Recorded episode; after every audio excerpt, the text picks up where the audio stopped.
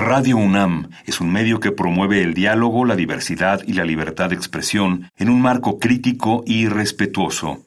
Los comentarios expresados a lo largo de su programación reflejan la opinión de quien los emite, mas no de la radiodifusora.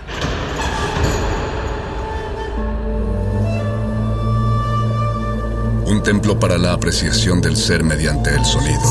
mediante el sonido. Para nosotros. El sol sale durante la noche. Nuestros gritos llevan la mesura del silencio. Y el descontento está lleno de baile y risas. A todo, incluso a nosotros, nos resistimos. La Universidad Ustedes y nosotros somos de Resistencia modulada.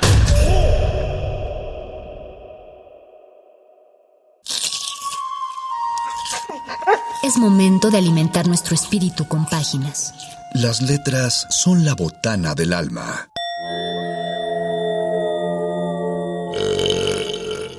Recuerda la máxima.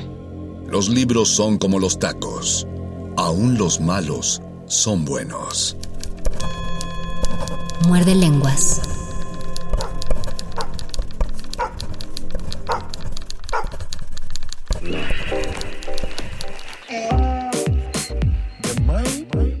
Excelente miércoles amigos y amigas de la Resistencia, bienvenidos una vez más a su revista radiofónica nocturna favorita Resistencia Modulada, orgullosamente transmitiendo desde Radio UNAM en el 96.1 de FM, un esfuerzo de 700 personas detrás de las computadoras, todas ellas coordinadas por los productores de este programa, Lucas Alberto Benítez, mejor conocido como Betoques entre la Resistencia, y nuestra amiga Mónica Sorrosa o Moni para la gente que hemos trabajado ya con ella a lo largo de siete años. Un saludo a ambos productores. Ellos son quienes hacen posible que suene este programa a través del 96.1 de FM de Radio UNAM y también lo hacen posible a través de www.radio.unam.mx. Pero quien también lo hace posible es cualquier persona que esté allá en la cabina de Radio UNAM dándole play a esta grabación.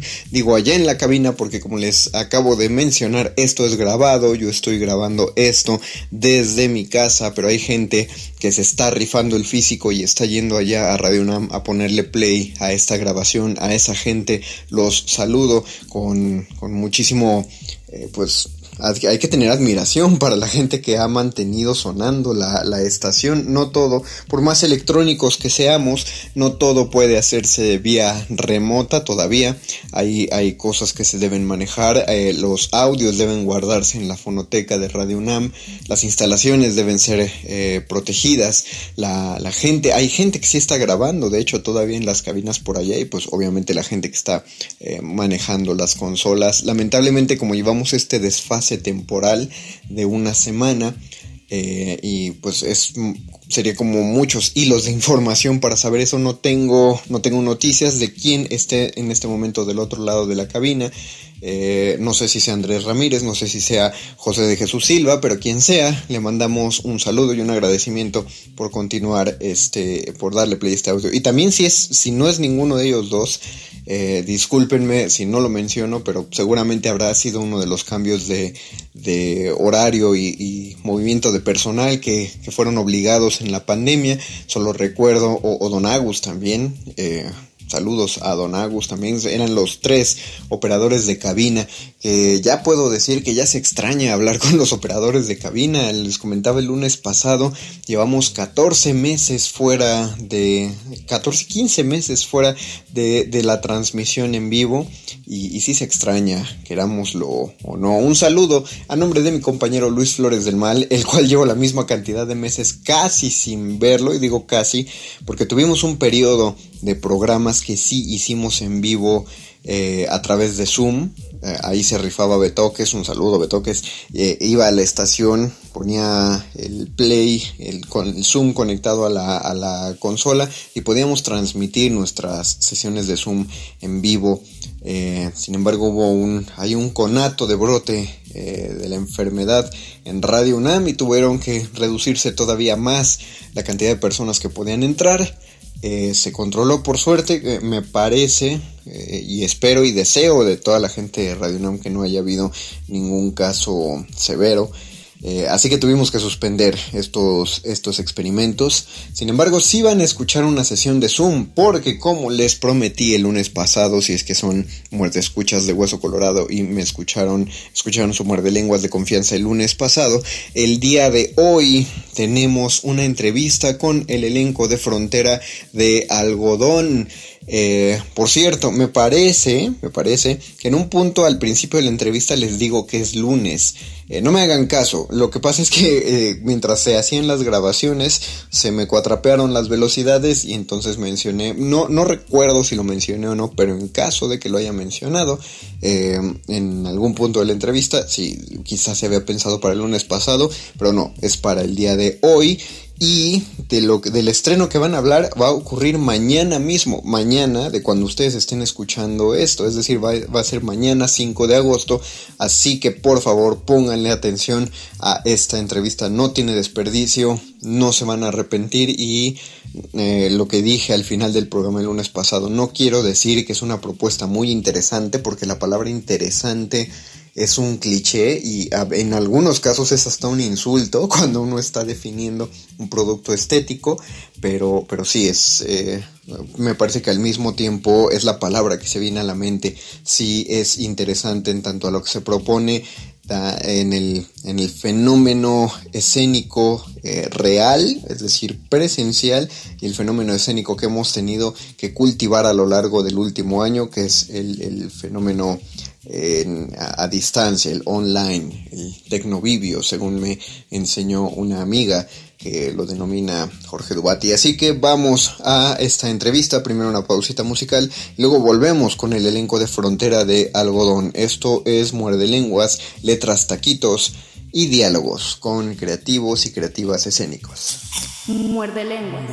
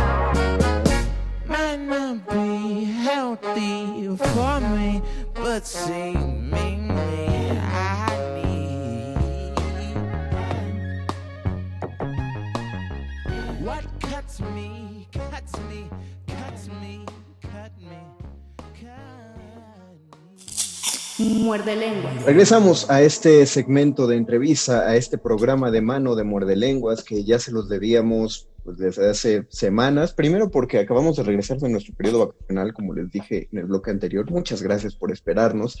Segundo, porque obviamente por cuestiones pandémicas es difícil que haya el desarrollo de proyectos teatrales, más aún presenciales.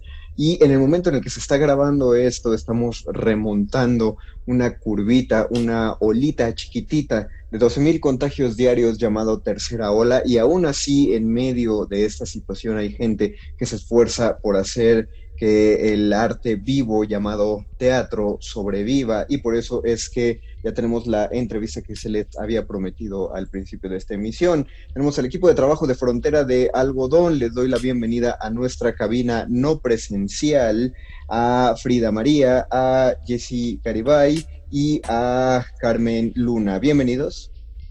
Hola, ¿qué tal? Hola. ¿Cómo les va, amigas? ¿Qué tal están? Muy bien, acá con la pandemia y malabareando los últimos detalles de la, de la producción con el teatro y viendo todo lo que falta. Porque además en el momento que grabamos esto están a una semana y tres días de, su estreno. Pero el momento en que ustedes, Radio Escuchas, están escuchando esto, les recordamos que llevamos una semana diferida. Eh, el estreno, para cuando ustedes lo oyen, es este jueves, este jueves 5 de agosto. Eh, ¿No es así, gente? se los repito si quieren para que se vuelvan a poner tensos. Jueves 5 de agosto, o sea, ya un par de día. ¿Cómo, ¿Cómo están? ¿Cómo lo sienten con el ya el estreno en puerta después de, pues no sé cuántos meses lleven ustedes alejados del escenario por lo mismo de la, las cuestiones de salud? pues muy nerviosos, o por lo menos yo muy nerviosa. Eh, pero esto es un reestreno, entonces pues más bien sí hemos trabajado desde octubre esta, este monólogo. Sin embargo, cada reestreno es una cosa totalmente distinta. Y a eso principalmente, sí, por mi lado. ¿Dónde fue el, el primer, el estreno original? En el foro El Hormiguero. Y ahora ya lo trasladan al Teatro La Capilla. Así Teatro La Capilla. Ok, eh, ¿desde cuándo lo llevan trabajando? ¿Desde octubre, dicen? ¿Ahí empezó o ese día o en ese mes fue el estreno? No, sí, octubre. Sí, en octubre del año pasado. En realidad fue una cosa muy brutal porque me hablaron para dirigir la obra un mes antes de que se estrenara. Y además yo llamé a Carmen porque el texto todavía estaba como en fases preliminares. O sea, se emocionaron mucho mis amigas, actrices. Este, son de Casa del Teatro, tanto Frida como la idea original de Arancha y estaba en borrador uno, Mario, tú que eres escritor sabrás que un borrador ah, más o menos. y yo llamé a Carmen y hicimos una, bueno, e hicimos una adaptación en dos madrugadas, en dos días intensos. Y Frida pues estuvo trabajando durísimo porque le íbamos pasando el texto que se tenía que ir aprendiendo ya, ya. ya resuelto. Todavía en esta temporada hicimos nuevos este, apretones de tuerca a todo porque estaba brutal. Fue, fue muy intenso ese mes. Fueron realmente como tres semanas y media para montar una obra y esta vez tuvimos más tiempo. La cosa es que con la pandemia y los repuntes se hizo más difícil porque nosotros también hacemos doblaje y uno de los compañeros de cabina salió enfermo y ninguno, nadie más enfermó, pero pues estábamos bien angustiados porque no nos podíamos ver para ensayar porque todavía no teníamos, no nos habíamos hecho las pruebas. Claro, y aparte había que, guardar un, aislamiento necesario, ¿no? Pero a ver, vamos, vamos a aclararle esta cuestión a, la audiencia. Eh, obviamente si había una, una prisa en el proceso de producción, es porque debía haber ya una, bueno, quiero pensar que es porque había una fecha de estreno en puerta eh, pero para esta fecha de estreno es porque lo primero que se propuso era la idea, es decir, el foro ya había aceptado la, idea del montaje y a partir de que se aceptó esto fue que ustedes se pusieron a trabajar en el texto o, cómo estuvo el orden de todo esto. Ya había un texto original, que te digo era un borrador muy en corte narrativo realmente, y nosotros lo adaptamos a teatro. Carmen es dramaturgo, ella fue alumna de, Fernando Monroy, yo también, muchos años, cinco años.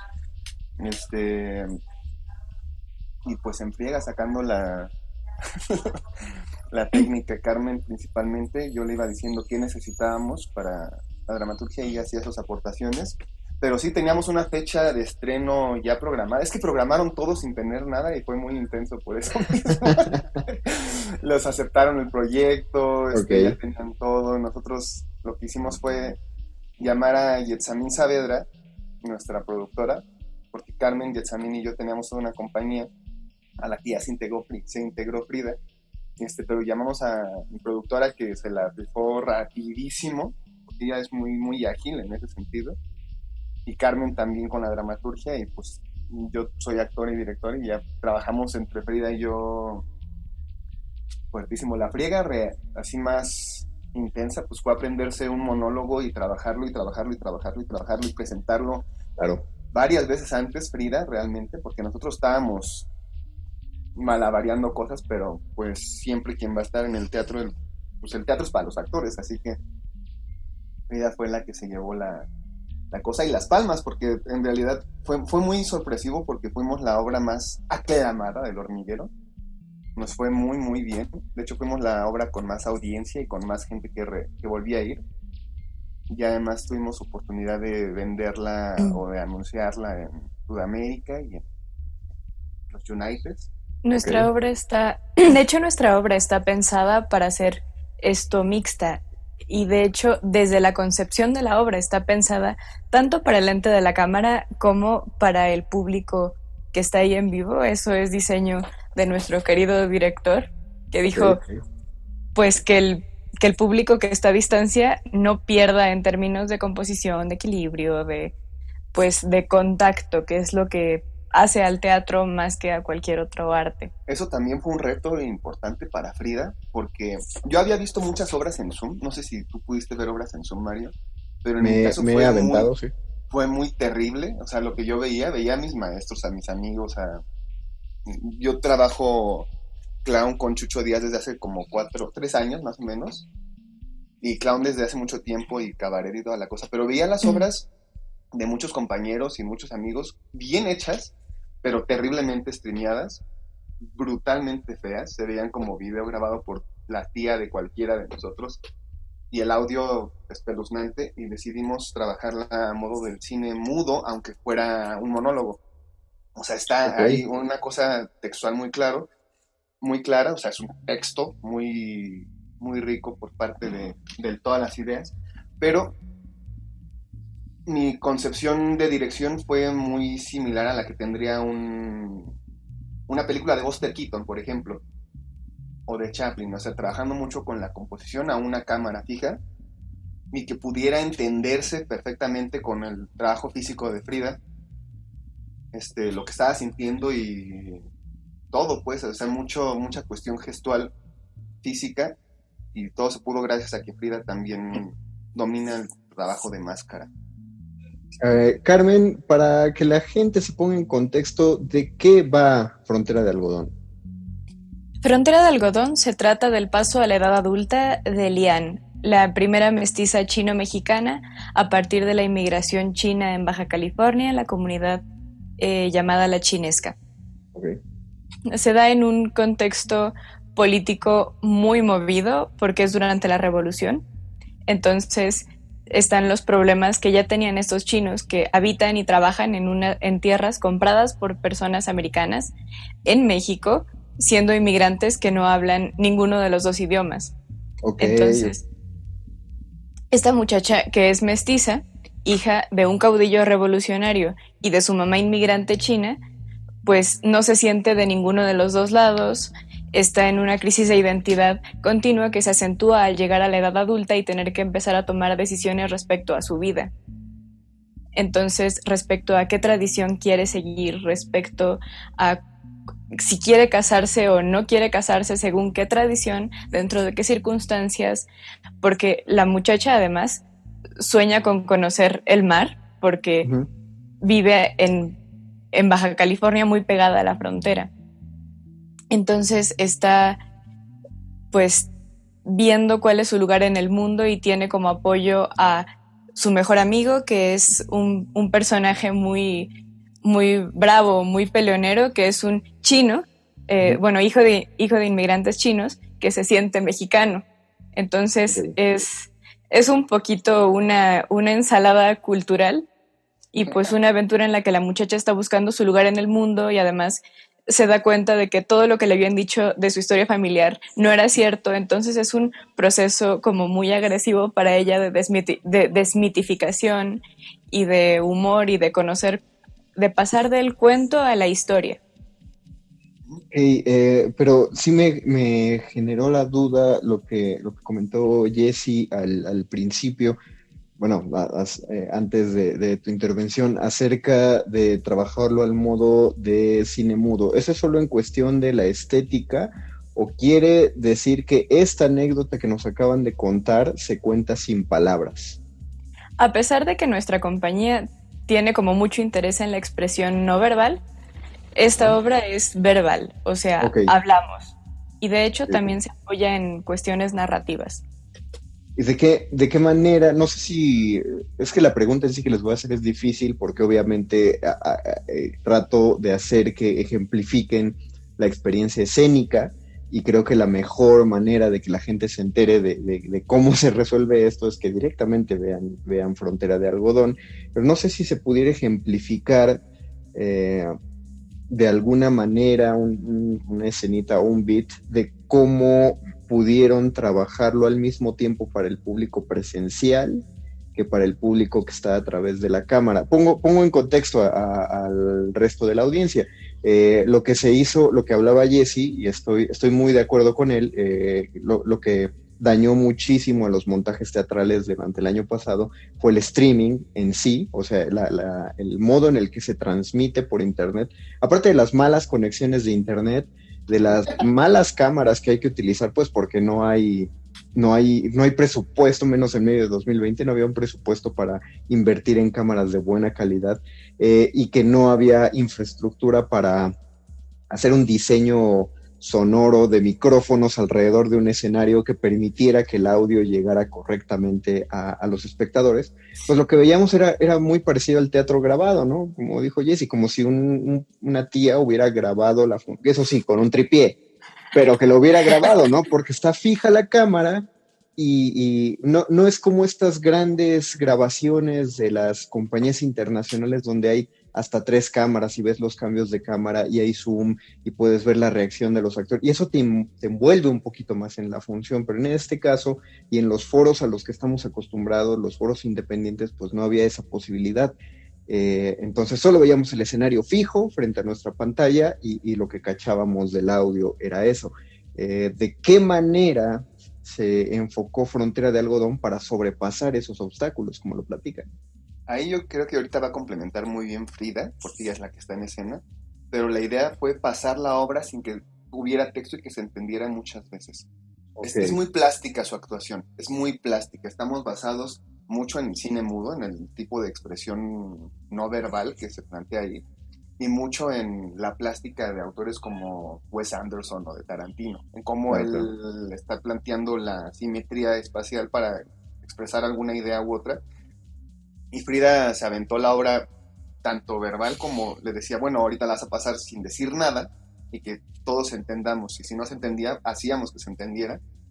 Y pues más que nada desde esa óptica y pensando siempre en, que se pueda tanto leer por el público que está presente como el público que está en su casa, aunque se trabe el audio, aunque no haya ningún problema. Esa fue las ascuas en las que se metió Frida, que Sí, creo que también otra cosa muy asertiva, o sea, aparte de que en efecto pensamos la obra, porque es muy distinto una obra de teatro pasarla a Zoom, ¿no? Que eso, pues supimos que se hizo mucho. Es muy distinto eso a pensarla desde un inicio sabiendo que se va a hacer por streaming.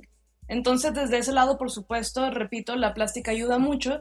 Creo que otra cosa que ayuda muchísimo como presencial, como streaming, es que es un monólogo. ¿Y por qué digo presencial? Pues porque solo es una actriz y todos, de que hay sana distancia en el teatro, en los foros, existe y es muy buena y no hay realmente es muy difícil que alguien se llegue a contagiar en un teatro porque son muy pocas personas, o sea, no, no, no, no se puede llenar al 100%, no se puede. Los únicos que están sin cubrebocas son los actores, en este caso yo, y nada más yo.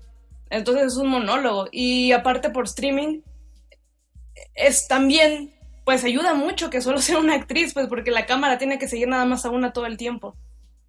Y, y, por supuesto que la plástica ayuda mucho. De hecho, tenemos un personaje, bueno, hago un personaje que, que es eh, Tai, que es el mejor amigo de Lian, que lo represento con máscara. Entonces, todo el tiempo eh, la obra nos va dando eh, energías distintas y corporalidades distintas y, y focos distintos. Entonces, pues es casi que una caricatura de niños para adultos, pues, es un, es un decir, pues. Entonces, sí, por supuesto. No, no, perdón, eh, perdón la interrupción, es que quería saber cómo viviste, eh, ya, nos dijiste que hay cierta facilidad para los espectadores y, para la transmisión el que sea una sola actriz, pero ¿cómo viviste la, los ensayos? ah, pues, no, no, o sea, por supuesto que fueron muy gratificantes y muy energéticos, pero al mismo tiempo, pues, em, el trabajo era, era muy denso, era mucho, era era muy pesado, porque en efecto era, es un monólogo y, y las la presura pues del tiempo y, y, de todo lo que está ocurriendo en la vida diaria. O sea, yo como actriz ¿Cómo, ¿Cómo le hago para quitar esto que está, y no quitar, sino transformar, ¿no? De lo que está pasando en la vida para no llevarla al teatro, porque es otra cosa muy distinta. Y por supuesto que desde ese lado costó mucho trabajo, muchísimo en realidad. Aquí lo saben, lo saben. Sí, hay, hay días que sí he llegado derrotada, pero pues a final de cuentas, esta obra de teatro no es para mí, sino para todos ustedes. Ah, y yo además quiero abonar con el hecho de que la obra es un monólogo de 55 minutos que la actriz se aprendió recién salida de casa del teatro, porque es su primer montaje profesional y le tocó un monólogo de 55 minutos y se lo aprendió. Es el primer monólogo, no el primero profesional, pero sí el primer monólogo y es otra cosa totalmente distinta. Y aparte, sí, es una dificultad porque se trata de llenar todo un espacio escénico con una sola persona. Digo, por supuesto, es el trabajo de la gente detrás y uno se apoya en, en, las indicaciones del director y en la ayuda técnica, pero bueno, tanto los técnicos como el director siempre estamos cómodamente arriba de una cabina, ¿no? No, no poniendo la cara frente, frente al público. Los, los un, error de luz puede pasar más desapercibido que un error de texto. Eh, no, no demerito el trabajo de nadie, pero si hablamos de cuerdas flojas, hay de cuerdas a cuerdas. Justo el teatro está hecho para los actores, a diferencia que el cine, ¿no? El cine siempre delata la brillantez del director, pero el teatro es... O del fotógrafo, de la iluminación, o del trabajo de arte, etcétera. Que, que, es bueno, que es que así como lo cuentan, digo, yo desde el año pasado estoy pensando en esta hibridación que se está haciendo. A mí me parece que, y lo digo con emoción, no es porque me mete en ese debate de esto no es teatro. Yo creo que sí es teatro, pero también me parece que se está encontrando una nueva forma de que hacer escénico, porque es una, una mezcla entre teatro y cine. Algunos lo dicen despectivamente como cine en vivo, y uno tendría que decirles, ¿por qué lo dices despectivo? ¿Te das cuenta de lo interesante que suena ese concepto, el hacer cine en vivo? Eh, y, creo que son, con ustedes, al menos de los, de los montajes que hemos podido platicar en este, eh, en este programa, creo que ustedes son la segunda propuesta así de, teatro en streaming, la segunda, que sí se involucra con las cuestiones de la cámara y de los enfoques, de los encuadres, o sea, de que, de que haya algo que proponga la misma cámara, que finalmente es el medio con el que van a trabajar. Del mismo modo que uno convierte el espacio escénico en pro del montaje, pues hay que hacer lo mismo con, con el apoyo de la cámara. Eh, quiero pedir una disculpa porque la plática está sabrosa y por eso no me había puesto a ver el reloj, pero parece que estamos llegando al límite que tenemos contemplado para esta, eh, para esta entrevista. No, no, creo que lo podemos alargar un poco más. Sí, si ustedes me... Eh, ya, veré cómo lo arreglo después en postproducción. Saludos, saludos a Betoque, saludos a Mónica Sorrosa. Eh, necesitaba, necesitaba eh, regresar al, punto de la idea original, porque así como lo plantean, yo sé que va a sonar muy horrendo mi pregunta y puede sonar el modo en el que lo formulo, juro que no va con mala intención, pero es que la, la idea es tan compleja en esta trama que incluso de, desde que lo cuentan, suena a adaptación del libro, pero cuando uno va a su cartel y ya escuchándolos, nos plantean que hay una idea original. Me gustaría saber, digo, lo malo es que Aranza no está entre ustedes, pero creo que sí saben la respuesta. Me gustaría saber de dónde proviene esa idea original. Ahí se vuelve todavía más enredado todo porque Aranza es peruana y ella se aventó a plantear. dijo, yo quiero, yo quiero hablar, dijo Aranza, de lo, porque Frida es de Mexicali y le contó cómo funcionaba. Yo, yo no soy china, te, debo aclarar que no. es bueno aclararlo. Ajá, no, no, soy de la chinesca, pero en efecto en Mexicali sí hay, es, es real, la chinesca es real. Yo no soy de ahí, pero entonces, eh, ajá la comida famosa en Mexicali es la comida china, es la comida típica de Mexicali, por decir una cosa. Pero Frida le cuenta sus vivencias o de su tierra a Arancha y Arancha dice, yo quiero escribir sobre eso.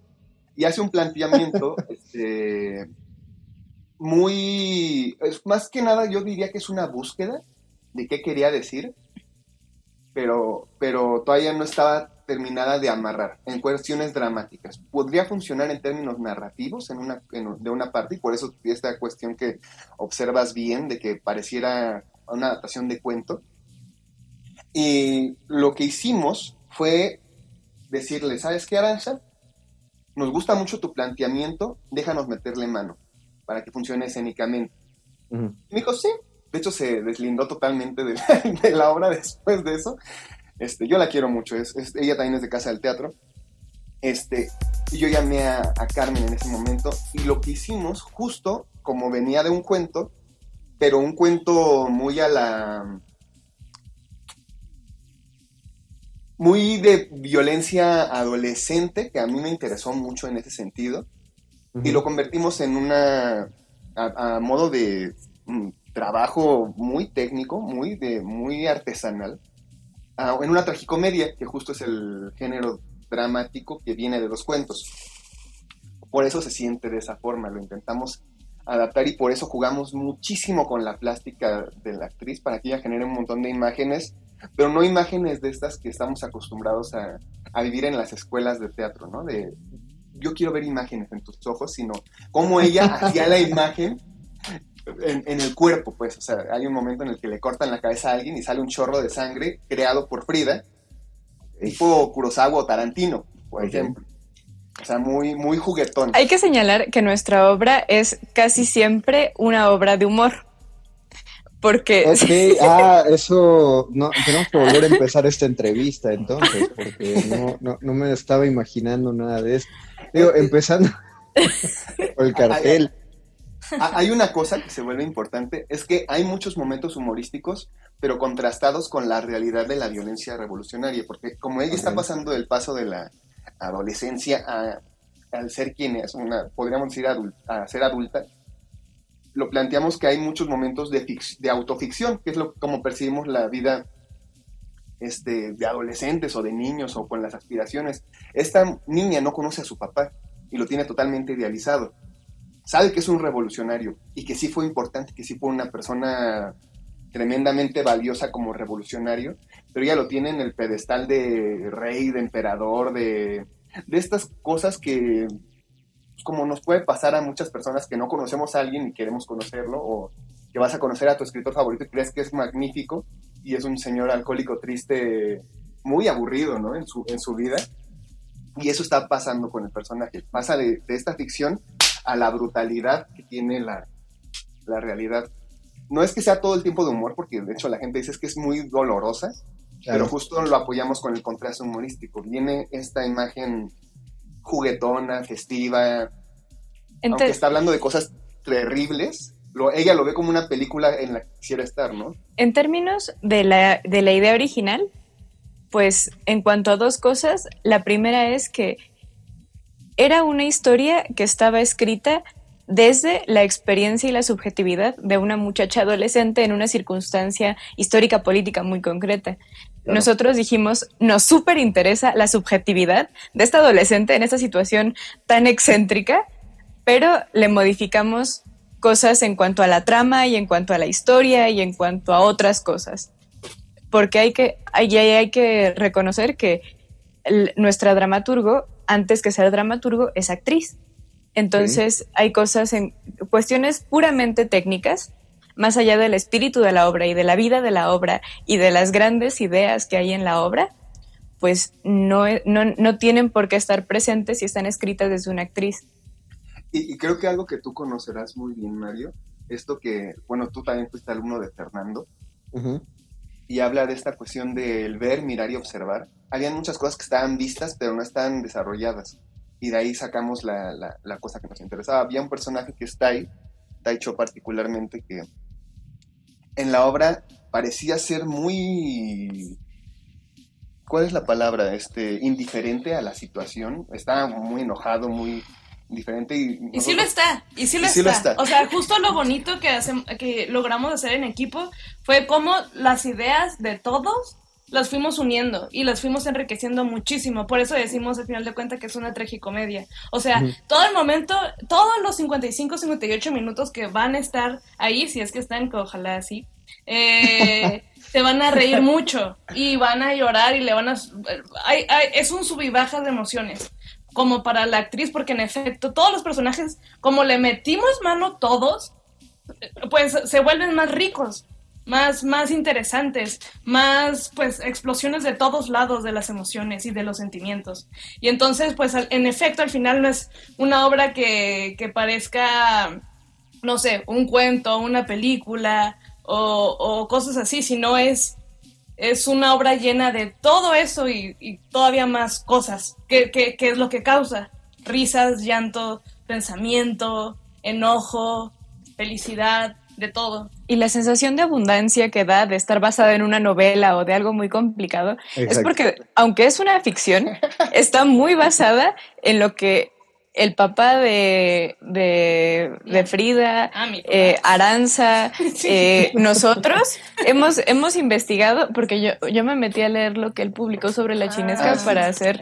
Es, que el, es que, pues es que escribir sobre un asunto histórico desde Perú implica algunos puntos ciegos. Sí, por ejemplo. O muchos. muchísimos.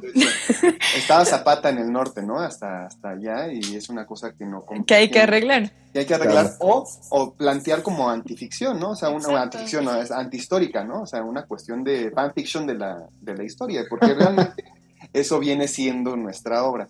Pero algo también muy bonito es que, pues, al final de cuentas son, son historias. Eh, me refiero, son cosas históricas que la gente, incluso los mexicanos, no sabemos. Y, exacto, y, y, no es que vengamos a, a, decirles esto pasó en la vida, no, pues no, pero al final de cuentas, pues todos somos, todos somos migrantes, todos tenemos sangre de todos lados y pensar que alguien no puede venir aquí porque o es chino, o es hindú, o es guatemalteco, lo que sea, eh, pensar que no puede venir porque no es de aquí es, como, ay, ¿y tú crees que si eres de aquí totalmente? No es cierto. Pero, o sea, es algo que, no, que, que, que como el personaje principal, Lian, como todos los demás, como los que armamos este proyecto, nos, nos ponemos en cuestión y en duda todo el tiempo. Porque pues son temas muy grandes, ¿no? Que parecieran muy alejados, pero pues estamos ahí todos los días.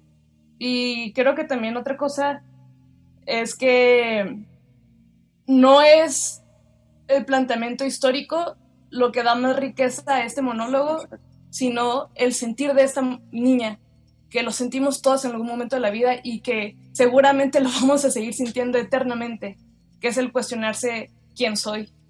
Creo que, creo que eso es lo que le da mucho de este, de, como lo llamó Carmen, de este sentido de profundidad a la historia, porque dentro de otros planteamientos, dentro de otras ficciones, cuando se trata cualquier tema histórico, lo histórico se vuelve lo fundamental, ¿no? De las narraciones. Es así de, ah, voy a contar una historia de una inmigración, de unos inmigrantes en un punto específico de un país. Pero eso es como todo el corpus de la historia En tanto que lo que se está escuchando de Frontera de Algodón es que ese es el emplazamiento de la historia, eso, lo, eso empieza a generar capas, porque además de que tenemos que conocer, o más bien de que vamos a conocer el contexto histórico, no nos, lo, no nos van a narrar tal cual el contexto histórico para toda la obra. Es decir, la obra no trata de que nos narren el contexto histórico. Ese contexto histórico se va a dar a conocer solo para saber dónde está ocurriendo la escena. Y si lo piensan así, eh, invito a la audiencia, invito a ustedes a que piensen en cualquier película que les guste, que sea de época, de cualquier época, y así es como se desarrollan. No trata de representar un hecho histórico en sí, sino que el hecho histórico es el telón de fondo en el que está ocurriendo cualquier otra historia. Creo que eso, eso es lo que lo vuelve todavía más rico. Y me resulta, por lo tanto, que una historia de 55 minutos se van a ir bastante rápidos en, estar sintiendo ese desarrollo. Y abono diciendo, pues es que la razón por la que esta pregunta es relevante dentro de una cosa que pretendería de alguna forma ser histórica es que la historia es una de las respuestas que hemos encontrado para respondernos quiénes somos.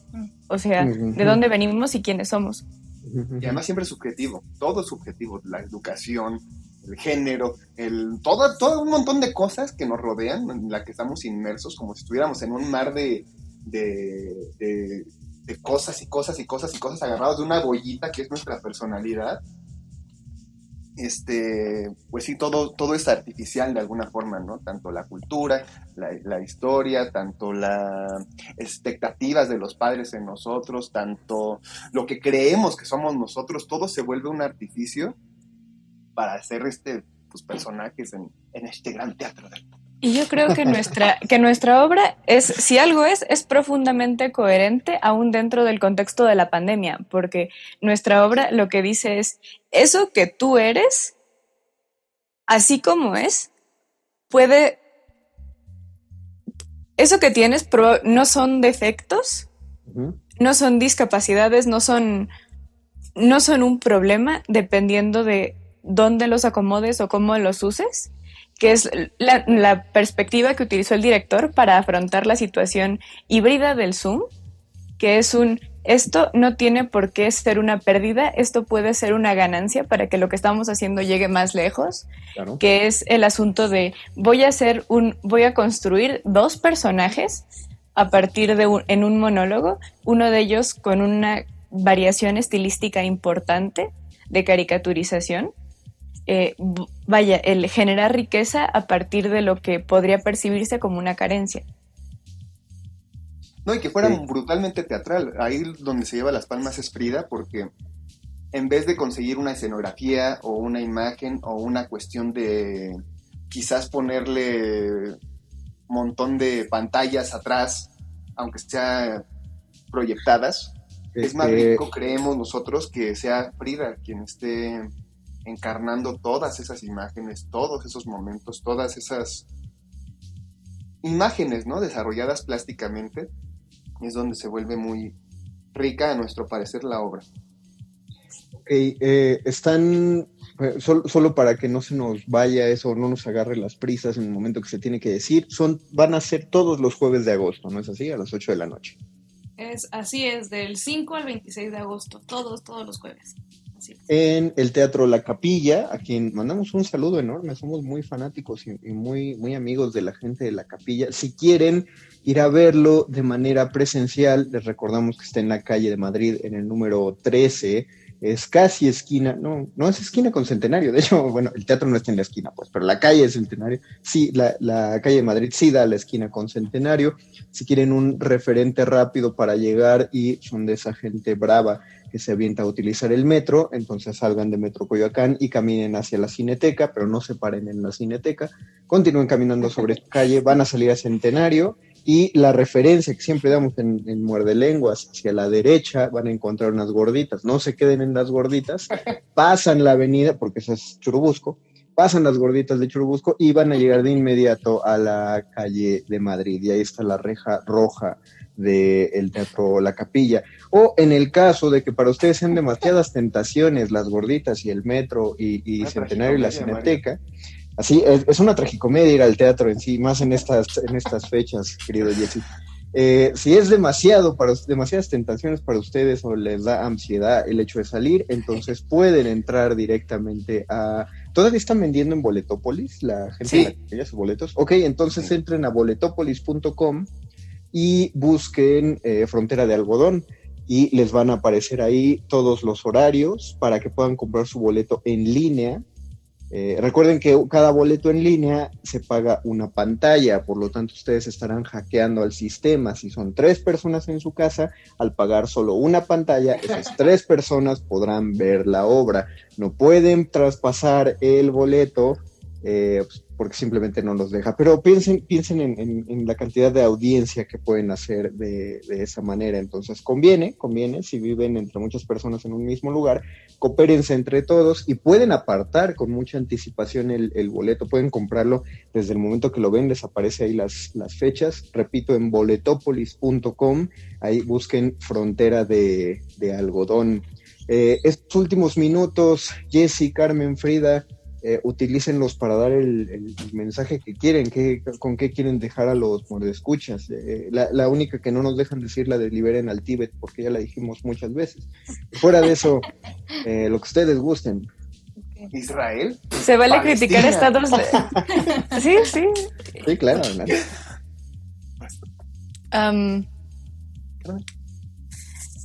Vayan a Frontera de Algodón y lo orgánico es una conspiración masiva para obligar a las personas a no, a no utilizar la, la agricultura beneficiosa para la tierra. No sé. Está bien hackeen el sistema y vean cinco personas una pantalla. Nosotros hackeamos la historia, ustedes pueden hacer lo que quieran. Sí, sí, sí, háganlo, El comunismo es la respuesta. Ah, también sí. Este, vamos a estar dando descuentos y demás si quieren acercarse a alguna de las cuentas o ya sea cuenta de Aulos para por si quieren ir presencialmente, va a haber descuentos. Somos Aulos Teatro tanto en Instagram, y Facebook como en Facebook y ahí pueden tener toda la información.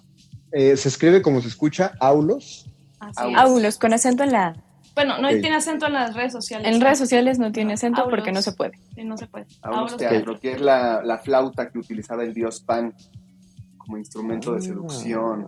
Eso es lo que nos interesó eh, mucho. Somos instrumentos del teatro. Escríbanle al, al instrumento este para descuentos si quieren ir presencialmente. Es, es en serio, los vamos a dar.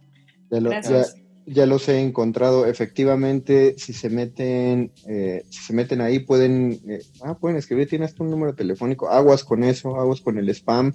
Métanse a Aulos Teatro en Facebook, en Instagram también dicen que tienen las redes sociales para que los busquen y estén al tanto de, de las promociones y bueno, el, el, mismo mensaje que les damos en todas las obras y se vuelve más fuerte, más fuerte con esto. Sabemos eh, que, hay medidas sanitarias que se deben tomar, pero créanos eh, de alguna manera, bueno, si no le creen las autoridades, créanle a la gente que, recibe trabajo por las decisiones de las autoridades y eso no solo son los negocios restauranteros, sino también el teatro. Eh, esta, esta gente no está haciendo un hobby, no, se está no le está dedicando su tiempo libre al teatro, está trabajando en el teatro, esa es, esa es su profesión y, lo mejor que podemos hacer como civiles responsables es ser parte de los consumidores de teatro, si queremos apoyar efectivamente y activamente al arte y la cultura nuestro país y nuestra capital, entonces por favor apoyen a compañías independientes como Aulos Teatro y si están saliendo, vayan a Teatro La Capilla eh, a ver eh, frontera de algodón. Si no están saliendo, entonces un boleto digital a la semana, un boleto digital al año no, ah, no le hace daño, bueno, al mes, mes, no le hace daño a nadie y por el contrario estará beneficiando a, las carreras de, de, de Jesse, de Carmen y de Frida y a sus gatitos o perritos o hamsters o lo que tengan, y si no a ellos mismos, piensen, en, piensen en, todos los beneficiados cada vez que pagan un boleto de teatro. Pues eh, muchísimas gracias, Frida María, Carmen Luna, Jessica Garibay, muchas gracias por haber estado esta, bueno, para ustedes en este caso esta tarde aquí conmigo. Ah, tengo que recordarle a la gente que estamos grabando esta entrevista mediante Zoom. Eh, y, bueno, no estamos en el mismo espacio, pero está transmitiéndose a ustedes de manera grabada. Así que si mandaron un saludo y ya se están quejando porque dicen, oye, te mandé un saludo y no te lo dio, no, pues es que está, tenemos impedimentos temporales. Eh, pero bueno, muchísimas gracias. Espacio-tiempo también. También todo se hackea aquí. Pues muchas gracias, amigos. Nosotros vamos a una pausa y regresamos a Muerde Lenguas, Letras, Taquitos y Diálogos. Muerde, Muerde Lenguas.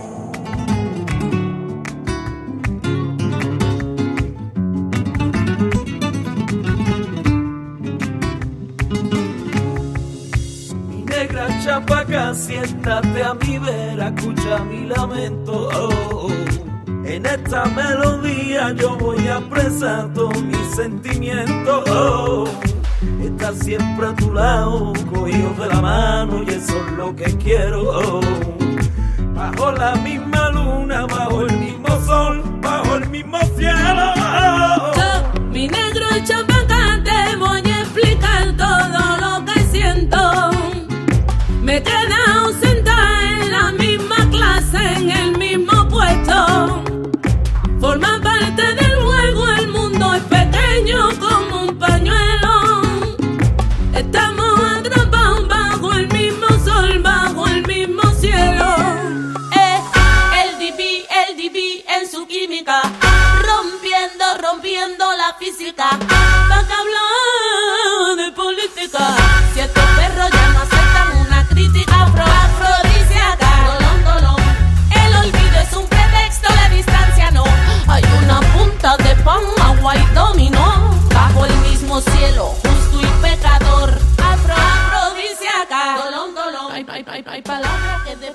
el amor que se te tiene de un medio. Muerde, Muerde Lenguas.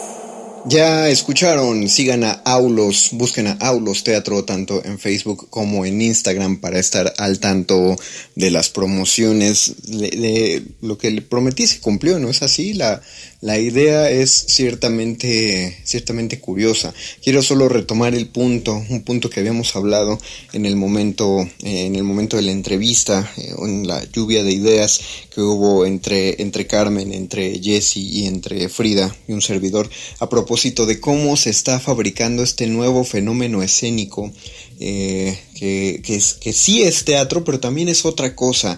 Eh, no me voy a cansar de decir porque los detractores no se han cansado de decirlo. Hay muchos detractores que se han pasado el último año diciendo que el teatro en video no es teatro. Que, y qué espanto que se hayan pasado el último año haciéndolo de ese modo, porque como, pues como suena, o sea, ya es año casi año y medio en el que no podemos estar en escenarios y estamos hablando de, de, del trabajo de la gente, de cosas, de algo que nos mantiene vivos y nos mantiene vivos más allá de, solo el concepto de generar dinero para, para hacer, para tener un, un sostén, ¿no? Es, es la, básicamente el motor de, de, nuestra alma, de lo que nos mantiene funcionales. Pues hay gente que necesita el teatro para, para sentirse pues que se sientan vivos, no solo como espectadores, sino principalmente como creativos escénicos.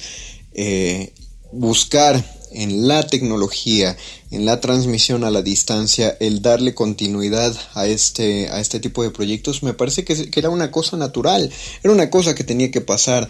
Eh, no recordaremos hace un par de años hubo una noticia de que en Japón eh, pusieron a un robot a actuar, construyeron un, un, eh, un robot de figura humana y, y, lo pusieron como el personaje dentro de una obra de teatro en, en, vivo y eso fue una gran innovación. Por supuesto que, que había que poner en duda si la obra en sí era buena o solo se sostenía porque tenía un robot en escena. Sin embargo, y me parece, hay una justificación para que hubiera ese robot en la escena y eso ya es un tipo de experimentación.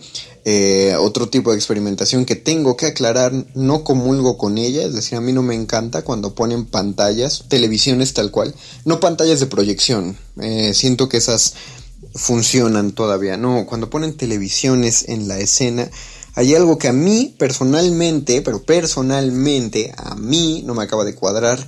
No me encanta que hagan eso. Sin embargo, el hecho de que haya tantos montajes haciéndolo implica algo, algo les transmite una cuestión como de, de denuncia tecnológica o, o, o a medios de comunicación, qué sé yo, es decir, sí hay un, hay un porqué detrás de esas cosas, no es gente enteramente improvisada. Que hay gente improvisando cosas en escena cuando no son impro, eh, que, hay, que hay gente que sí se, la verdad hay que ser muy críticos y, exageran, se la bañan, como diríamos en, mi pueblo.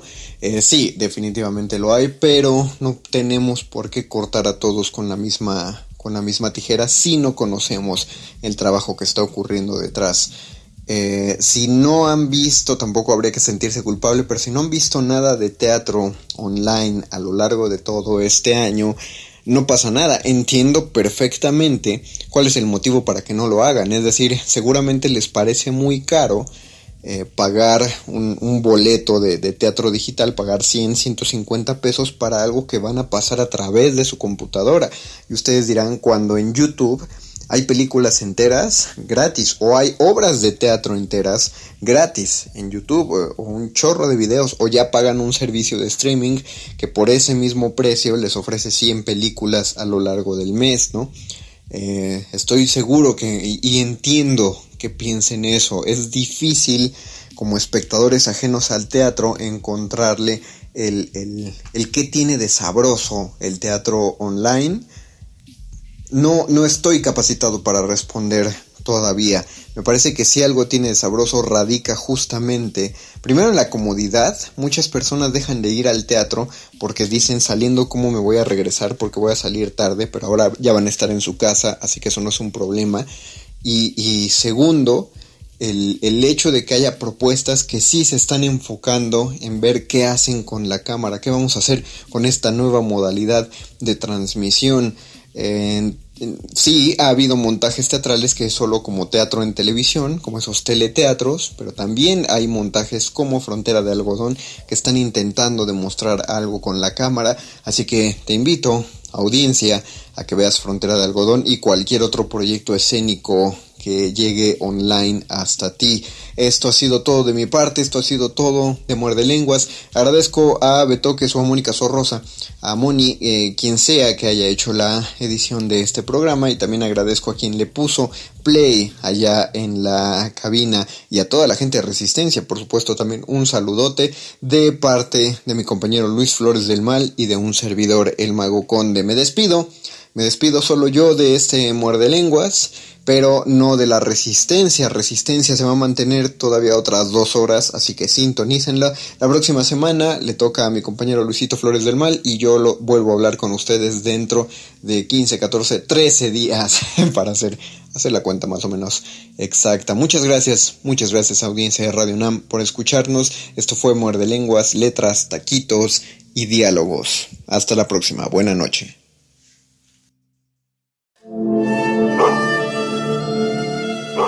Enseñanza del día. El dinero no compra la felicidad. Pero compra libros y tacos. Y eso se le parece mucho. Medítalo. Un individuo puede resistir casi tanto como un colectivo, pero el colectivo no resiste sin los individuos. Manifiesto.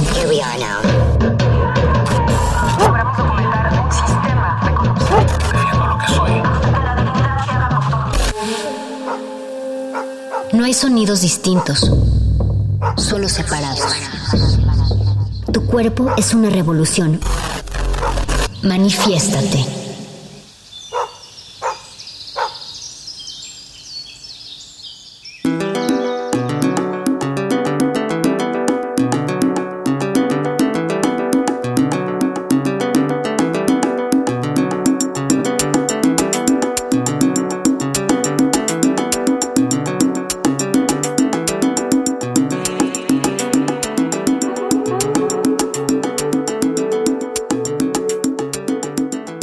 Bienvenidas, bienvenidos, bienvenides a Manifiesta con X al final para que ustedes lo puedan pronunciar como quieran, manifiesto, manifieste. Les saluda Berenice Camacho en esta noche de miércoles 4 de agosto, el momento en el que llega la resistencia a sus oídos a través del 96.1 de la frecuencia modulada y también nos encontramos de manera digital en www.radio.unam.mx, igualmente en nuestras redes sociales arroba R modulada por si quieren enviar sus comentarios. Bueno, ahí estamos esperando. Y bueno, en estos tiempos de pandemia son muchas las iniciativas y, proyectos, plataformas, en fin, distintos espacios que han surgido a raíz de la pandemia para, para cubrir pues los tantos frentes que han quedado expuestos eh, y tantas necesidades expuestas con esta crisis sanitaria y precisamente con, con el afán de construir espacios de espacios de encuentro, de reconocimiento humano, de reconocimiento de nuestras eh, necesidades de cercanía humana, pues es que llega Mutua, una plataforma de experimentación artística y también de enunciación feminista y estaremos conversando esta noche al respecto con dos de sus creadoras, son varias las participantes artistas eh, que han eh, pues impulsado esta plataforma que llega en este mes de agosto a su inauguración, este proyecto que ya ve la luz a partir de este mes de agosto. Estaremos conversando sobre Mutua con la escritora Mónica Nepote y también con la activista y fotógrafa Serrucha. Así es que, bueno, ellas nos estarán acompañando en esta emisión de Manifiesta en miércoles, miércoles por la noche, 4 de agosto. Así que para enterarse de todos los detalles, pues permanezcan aquí en Resistencia Modulada. Pero antes, un poco de música para disfrutar esta noche de agosto. Manifiesta.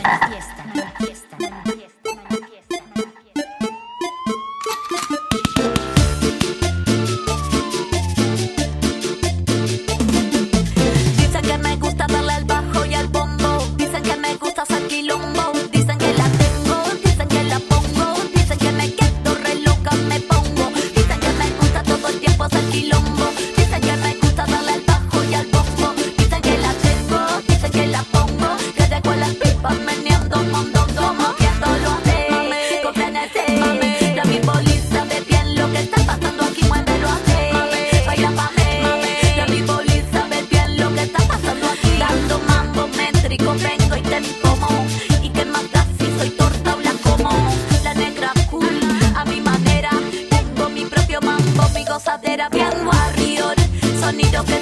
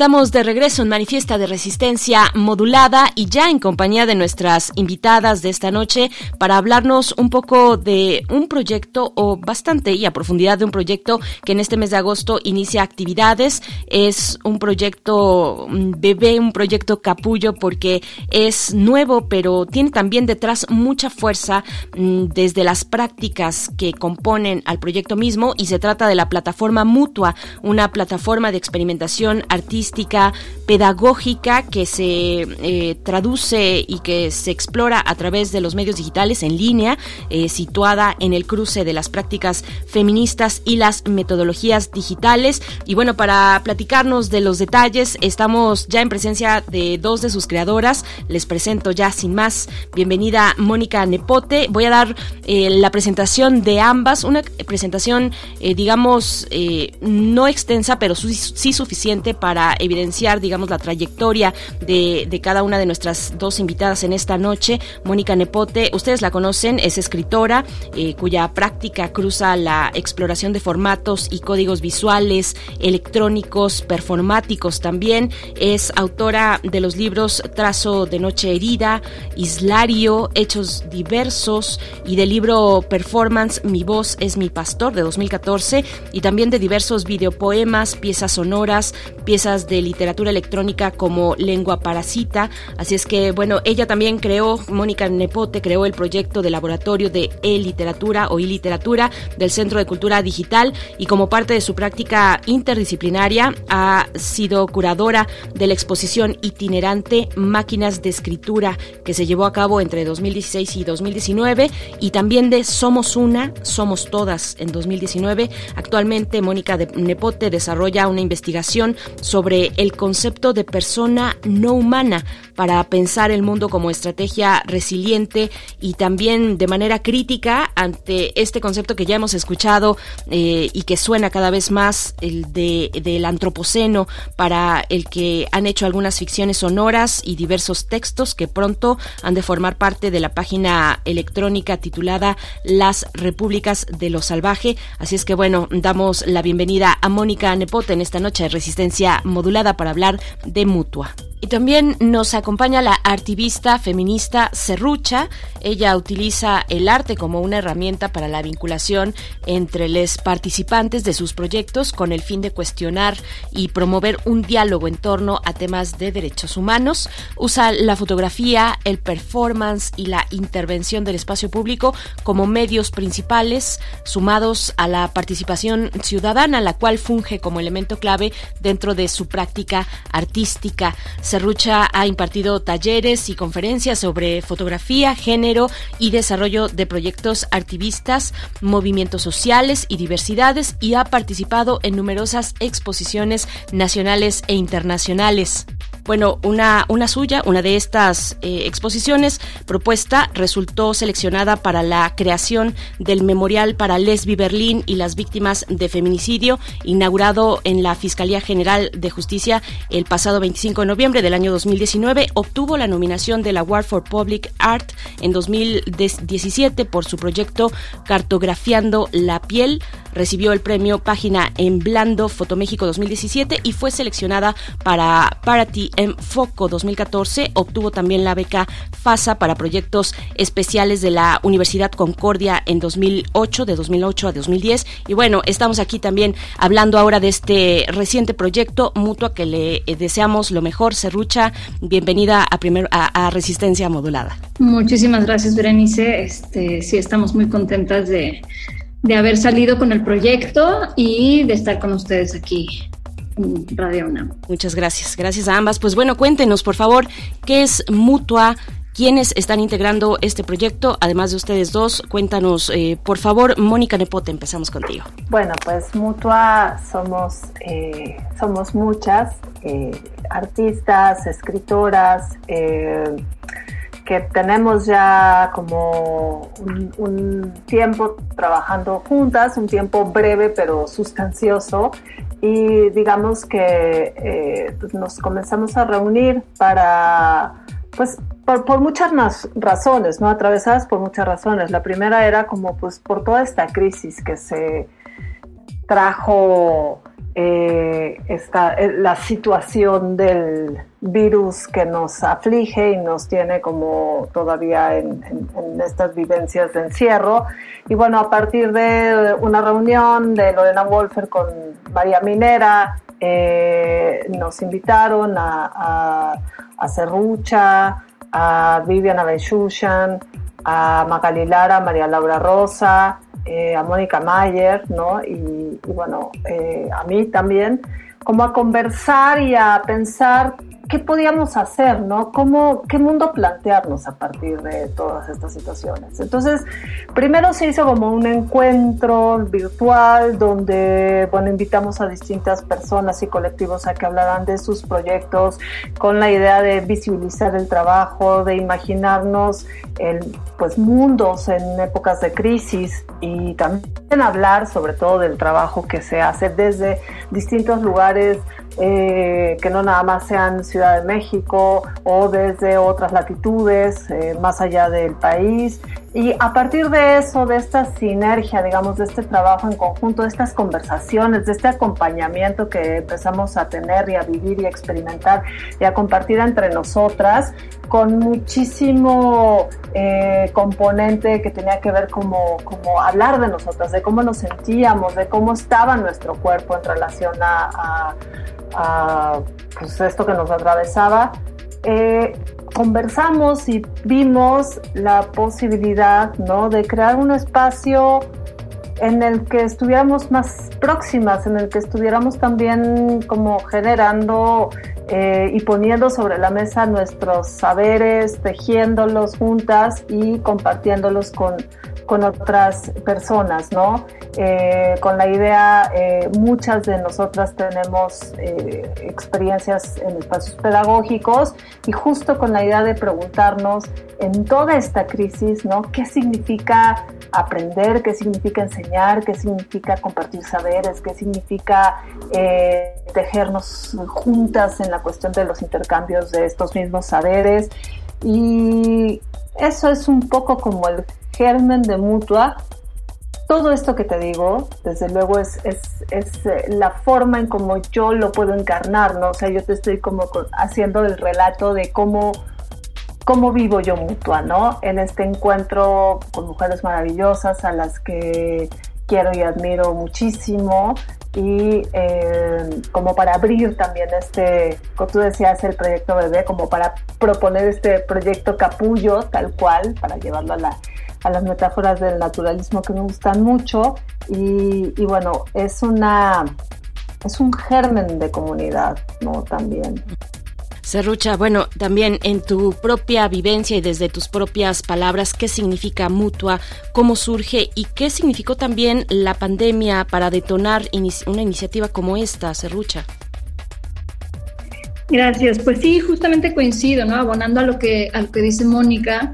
Eh, me gusta mucho de dónde nace la palabra mutua, ¿no? que justamente nuestra compañera Viviana Benchunchan eh, habla sobre un libro que se llama The Mushrooms at the End of the World, de la antropóloga Nat Ding, en donde habla sobre unos hongos eh, matsutake que crecen en bosques arruinados por la sobreexplotación capitalista y que gracias a distintas formas de mutualismo y agenciamientos simbióticos con árboles y suelos y poblaciones pueden sobrevivir ¿no? frente a estas eh, zonas erosionadas. Entonces, de ahí nace nuestra propuesta de eh, estos tiempos adversos que no solamente vienen desde la pandemia, sino desde antes, ¿no? Desde, en la precariedad económica eh, a la que nos enfrentamos muchas personas que estamos en las artes y, el activismo.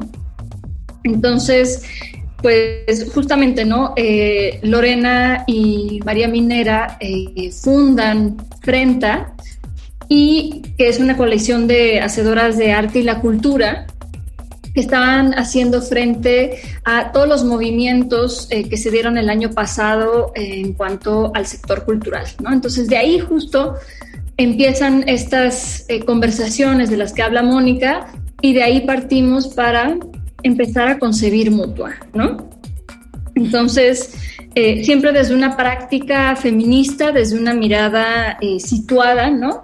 Entonces nos interesa mucho plantear diferentes formas de hacer. ¿no? Eh, tenemos todo un programa de laboratorias en donde em, a lo largo de cuatro meses tenemos eh, tres laboratorias por mes y que son facilitadas por diferentes eh, artistas, quienes ya mencionó Mónica, que somos parte de Mutua, y conforme vaya pasando el tiempo vamos a invitar a más y más, ¿no? Entonces la idea es ir eh, creando alianzas, ir eh, repensando los espacios y también las prácticas artísticas de una manera diferente, ¿no? y estamos muy enfocadas también en una propuesta y estrategia para la comunidad y para crear comunidad. Entonces, eh, dentro de nuestro programa eh, siempre está incluida una parte de duplas, lo que quiere decir que en cada laboratoria, ¿no? a lo largo de ese mes, que es lo que dura cada una de las laboratorias, em, te vamos a emparejar con otra participante, con otro participante. ¿no? Entonces, es una parte de acompañamiento entre personas, pero también para repensar qué es lo que se está eh, gestando en esa laboratoria, en el espacio, y empezar a hacer una cohesión entre personas pues que están a distancia, ¿no? Igualmente tenemos una parte que se llama Ágora, eh, en donde una vez al mes vamos a estar todas las que componemos Mutua y vamos a estar hablando sobre temas eh, tanto que le interesen a la comunidad como que estén, digamos, eh, en boca de todos, ¿no? Este, dependiendo de cuál es el momento, si hay algo que esté surgiendo, pues lo vamos a analizar. Y la idea es que sea un espacio abierto, es por, ese es por cooperación voluntaria, por ejemplo, este, y también estamos atendiendo justo a la precariedad que puedan estar eh, viviendo muchas otras personas, ¿no? Porque entendemos eh, en carne propia lo que es eh, estar pasando por eso y querer a la vez formar parte de una comunidad más grande. ¿no? Entonces, pues eso, para mí ha sido el colaborar eh, con quienes son amigas, ¿no? O sea, nos hemos vuelto amigas, nos hemos ido conociendo cada vez más y ya conocíamos nuestros trabajos. Entonces ha sido muy enriquecedor y, y en esto estamos todavía. Mónica Nepote, un poco siguiendo con esta manera de diagnóstico de lo que ustedes como mujeres en su práctica artística han visto en las fechas recientes. Eh, Serrucha hacía mención, referencia de las adversidades en el sector cultural que conocemos, pero también de la fuerza que, que ha retomado el mismo sector cultural que, que no necesariamente estaba unido, pero que ahora sí han hecho un solo frente para hacer exigencias muy puntuales al gobierno, a los gobiernos, al gobierno federal en ese caso. Eh, te preguntaría un poco al respecto cómo ves ese panorama que nos ha traído la pandemia y preguntarle incluso a las dos cómo, cómo han visto el impacto de esta pandemia en las prácticas artísticas específicamente de, de mujeres, qué nos, qué nos ha dado y qué nos ha quitado esta emergencia sanitaria para la expresión artística de mujeres. Eh, Mónica Nepote. Yo creo que algo que destacaría es como, como la importancia que nos ha dejado, la enseñanza que nos está dejando, porque es como difícil pensar que esto es eh, lo podemos conjugar en un pasado, está sucediendo, sigue sucediendo, ¿no? Creo que lo que nos ha traído como a primera mano es justo pensar que la importancia de, organizarnos, ¿no? La importancia de, reunirnos y la importancia de, pues de sabernos leer como comunidades culturales que en efecto somos personas eh, que crean eh, cosas muy importantes, ¿no? Y que además eh, significamos una fuerza económica, pues, ¿no? Y, y esto es como y que además somos una comunidad que está muy desprotegida en muchos sentidos, ¿no? En el factor, por ejemplo, de, cuestiones de, salud, o sea, estamos desprotegidos porque no tenemos, eh, solemos no tener seguros, no hay como planes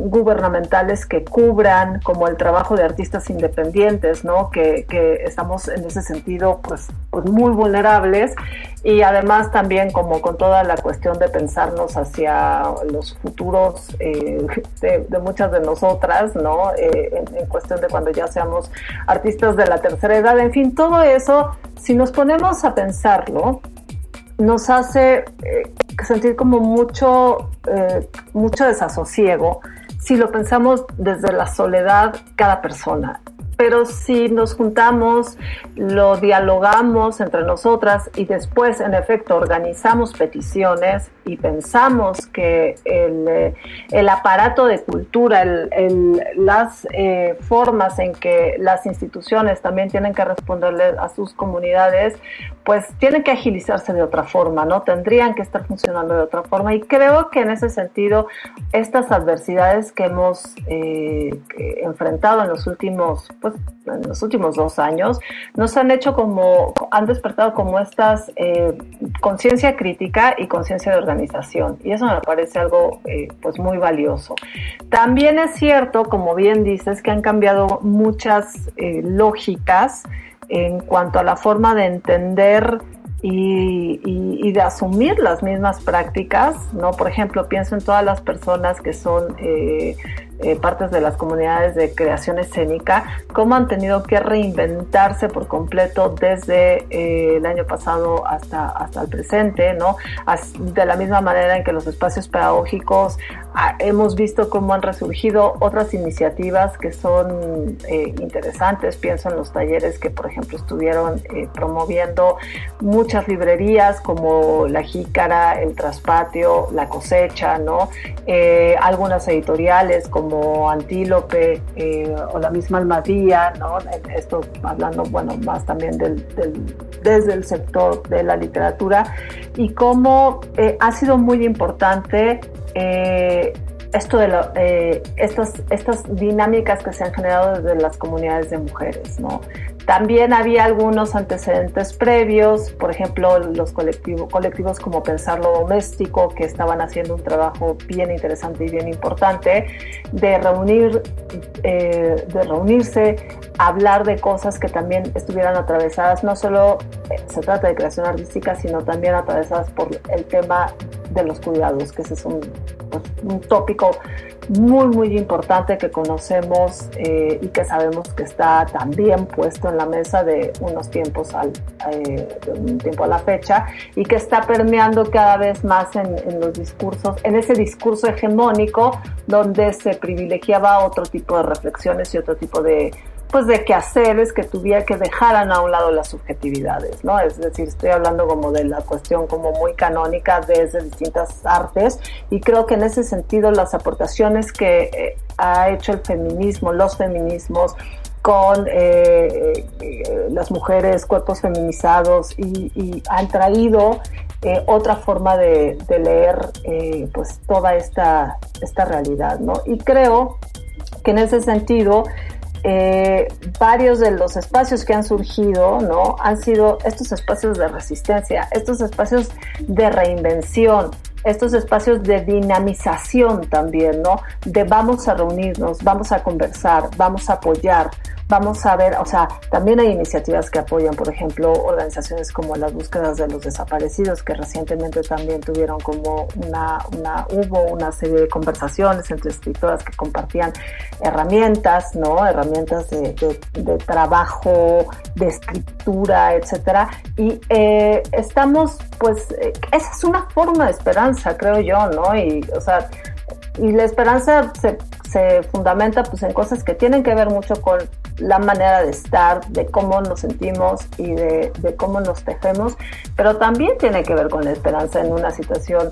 eh, en el término materialista, ¿no? En las economías, en cómo organizarnos, en cómo pensar también cómo queremos pues, habitar el mundo y, y cómo van a ser nuestros consumos y cómo podemos vivir con dignidad, ¿no? Serrucha, y bueno, siguiendo con, jalando ese hilo de la cuestión de los, de los feminismos, ustedes en Mutua se enuncian como un espacio feminista. Eh, te pregunto, ¿cómo, ¿cómo piensan esos discursos de los feminismos en su práctica artística? Para el caso tuyo específico, también la dimensión de los derechos humanos en tu propia práctica, que, que bueno, que es tan importante, digamos, esa dimensión cuando nos encontramos en un país como en el que estamos, eh, donde ya Mónica Nepote Eh, también mencionaba la cuestión de las personas desaparecidas, en fin, de violaciones eh, muy graves a derechos humanos. Cuéntanos un poco de cómo se separa mutua ante esos discursos feministas y las prácticas artísticas eh, que, pretenden promover en este espacio, Serrucha. Pues sí, justamente Mutua es este espacio de convergencia entre el arte y el activismo, ¿no? Entonces, em, y, un, y un activismo feminista. Entonces, desde cómo concebimos cada quien su propia laboratoria, ¿no? Eh, la perspectiva que tenemos, hasta cómo lo vamos llevando hacia adentro, ¿no? Cómo vamos lidiando con eh, las dinámicas de, la agrupación, con cómo enfrentamos eh, cualquier tipo de vicisitud, ¿no? Entonces, siempre estar con esta transversalidad de, de los feminismos, ¿no? Que toca la interseccionalidad, que toca los afectos, ¿no? Como bien decía Mónica, eh, eso es algo de las tantas cosas que nos interesan mucho, ¿no? Siempre poner al centro los afectos, eh, ver de qué manera sí hay un cuidado y cuando no lo hay, cómo resarcirlo. Entonces, tener eso siempre al centro y tener eh, una parte muy humana, ¿no? Nos, no estamos apostando por algo que sea escolarizado, sino todo lo contrario. Estamos justamente yéndonos por una, un sistema pedagógico que podamos conformar con quienes participan en las prácticas que, vamos a estar facilitando. Entonces, desde el discurso, ¿no? Eh, por ejemplo, eh, voy a estar impartiendo una laboratoria que se llama Retrato de Identidades Periféricas y es justamente cómo vemos a la otra persona, ¿no? La representación. Entonces ahí definitivamente siempre están las estrategias feministas, desde cómo generar el taller, ¿no? Entonces estas estrategias de los pequeños grupos, por eso nuestros grupos no son gigantes, no son de 50 personas, ¿no? Son 15 personas, algunas de 20, 25, ¿no? Eso también depende mucho de cada facilitadora. Em, para poder justamente acotar e intercambiar de una manera mucho más directa y profunda, ¿no? Em, y eso es algo que se viene haciendo como estrategia feminista desde hace décadas. También retomamos eh, pues todos los eh, la parte teórica, ¿no? Tenemos eh, laboratorios de haceres críticos y de haceres artísticos. Entonces, en la parte de laboratorias críticas, ahí em, nos enfocamos en hacer una revisión histórica de los feminismos, de quiénes son las mujeres en el arte y las eh, mujeres y personas con cuerpos no hegemónicos que han estado creando y que hemos sido invisibilizadas por mucho tiempo, por ejemplo, ¿no? Entonces, tener no solamente el panorama de lo que está sucediendo ahorita eh, en cuanto a los feminismos en las calles, digamos que ahorita ya es mucho más visible, sino tener esa historicidad, que es sumamente importante, ¿no? Y que nos hace mucha falta. Entonces estamos, y que eso también va aunado a esta eh, práctica feminista del reconocimiento del trabajo de las mujeres. Entonces, tenemos, por ejemplo, ese tipo eh, de laboratorios en el programa. Eh, lo va a estar impartiendo Mónica Mayer junto con María Laura Rosa. Tienen una laboratoria increíble. y por otro lado, tenemos estos, estas laboratorias de seres artísticos en donde también vamos guiando para hacer tus propios proyectos eh, creativos, ¿no? ya sea dentro de las artes visuales, dentro de la escritura, vamos a tener em, a músicas, vamos a tener a diferentes facilitadoras para tener un abanico bastante amplio, ¿no? Pero el chiste justo es cómo traducimos nuestras inquietudes frente a un mundo completamente desigual para ir abonando y poniendo de nuestra parte a través del arte. Claro. Entonces, eh, sí. Eh, pues sí, eh, justamente vamos entretejiendo todo lo que hemos aprendido en cuanto a estrategias y lo implementamos cada quien con su metodología personal en, eh, los, en la pedagogía, ¿no? Y también eso enriquece mucho, porque hay una pluralidad eh, dentro de la, libertad que tiene cada quien para facilitar la laboratoria que quiera, ¿no? Es, eso, eso parece, al menos al escucharlas, hay, hay pluralidad, se desbordan las líneas, digamos, que generalmente van encauzando eh, las expresiones artísticas. Parece que hay un, un, encuentro, un encuentro además muy cercano, muy humano, donde lo de menos un poco es ponernos esas, eh, esos parámetros y esos lineamientos, sino sacudirnos precisamente no solamente en lo formal, sino también en lo social, esta cuestión de los lastres, por ejemplo, de la heteronorma patriarcal, en fin, en los, en, los quehaceres y las expresiones artísticas que están proponiendo desde Mutua. Yo eh, quisiera invitarles a hacer un pequeño corte musical. Estamos en Resistencia Modulada en Radio UNAM en Manifiesta en esta noche en compañía de Mónica Nepote y Serrucha, dos de las integrantes de la plataforma Mutua. Vamos a hacer un corte y volvemos. Manifiesto.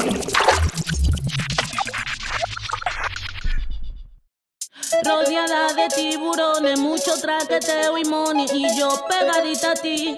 A la verita tuya. Contra mi ma y mi padre, contra las autoridades, sigo pegadita a ti. A la verita tuya. Soy los ojos de tu espalda porque la traición se impone, sigo pegadita a ti. A la verita tuya. Y que suenen los tambores, el bembe en los callejones, bailo pegadita a ti. A la verita tuya. A la verita tuya.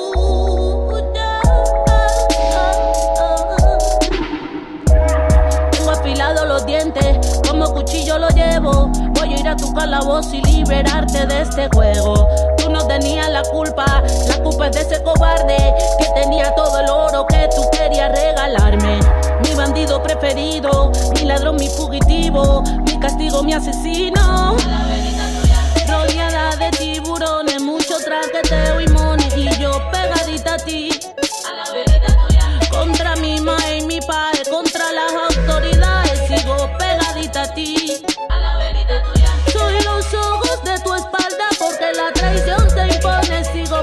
a la.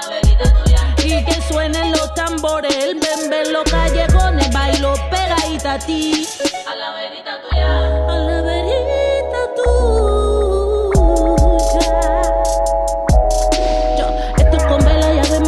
Quiero ganarme tu simpatía. Cógeme flow y mi negrería. Ando calla con la gritería. Esto cae como agua fría. Voy a cantar a melancolía. Ando detrás de la picardía. Estoy faja con la policía. Que mi carabela te haga coquilla. Voy con lo guapo y la guapería. Que te la metan sin mantequilla. Rodeada de tiburones, mucho traqueteo y money. Y yo pegadita a ti. Contra mi ma y mi padre, contra las autoridades, sigo pegadita a ti. Soy los ojos de tu espalda porque la traición se impone, sigo pegadita a ti.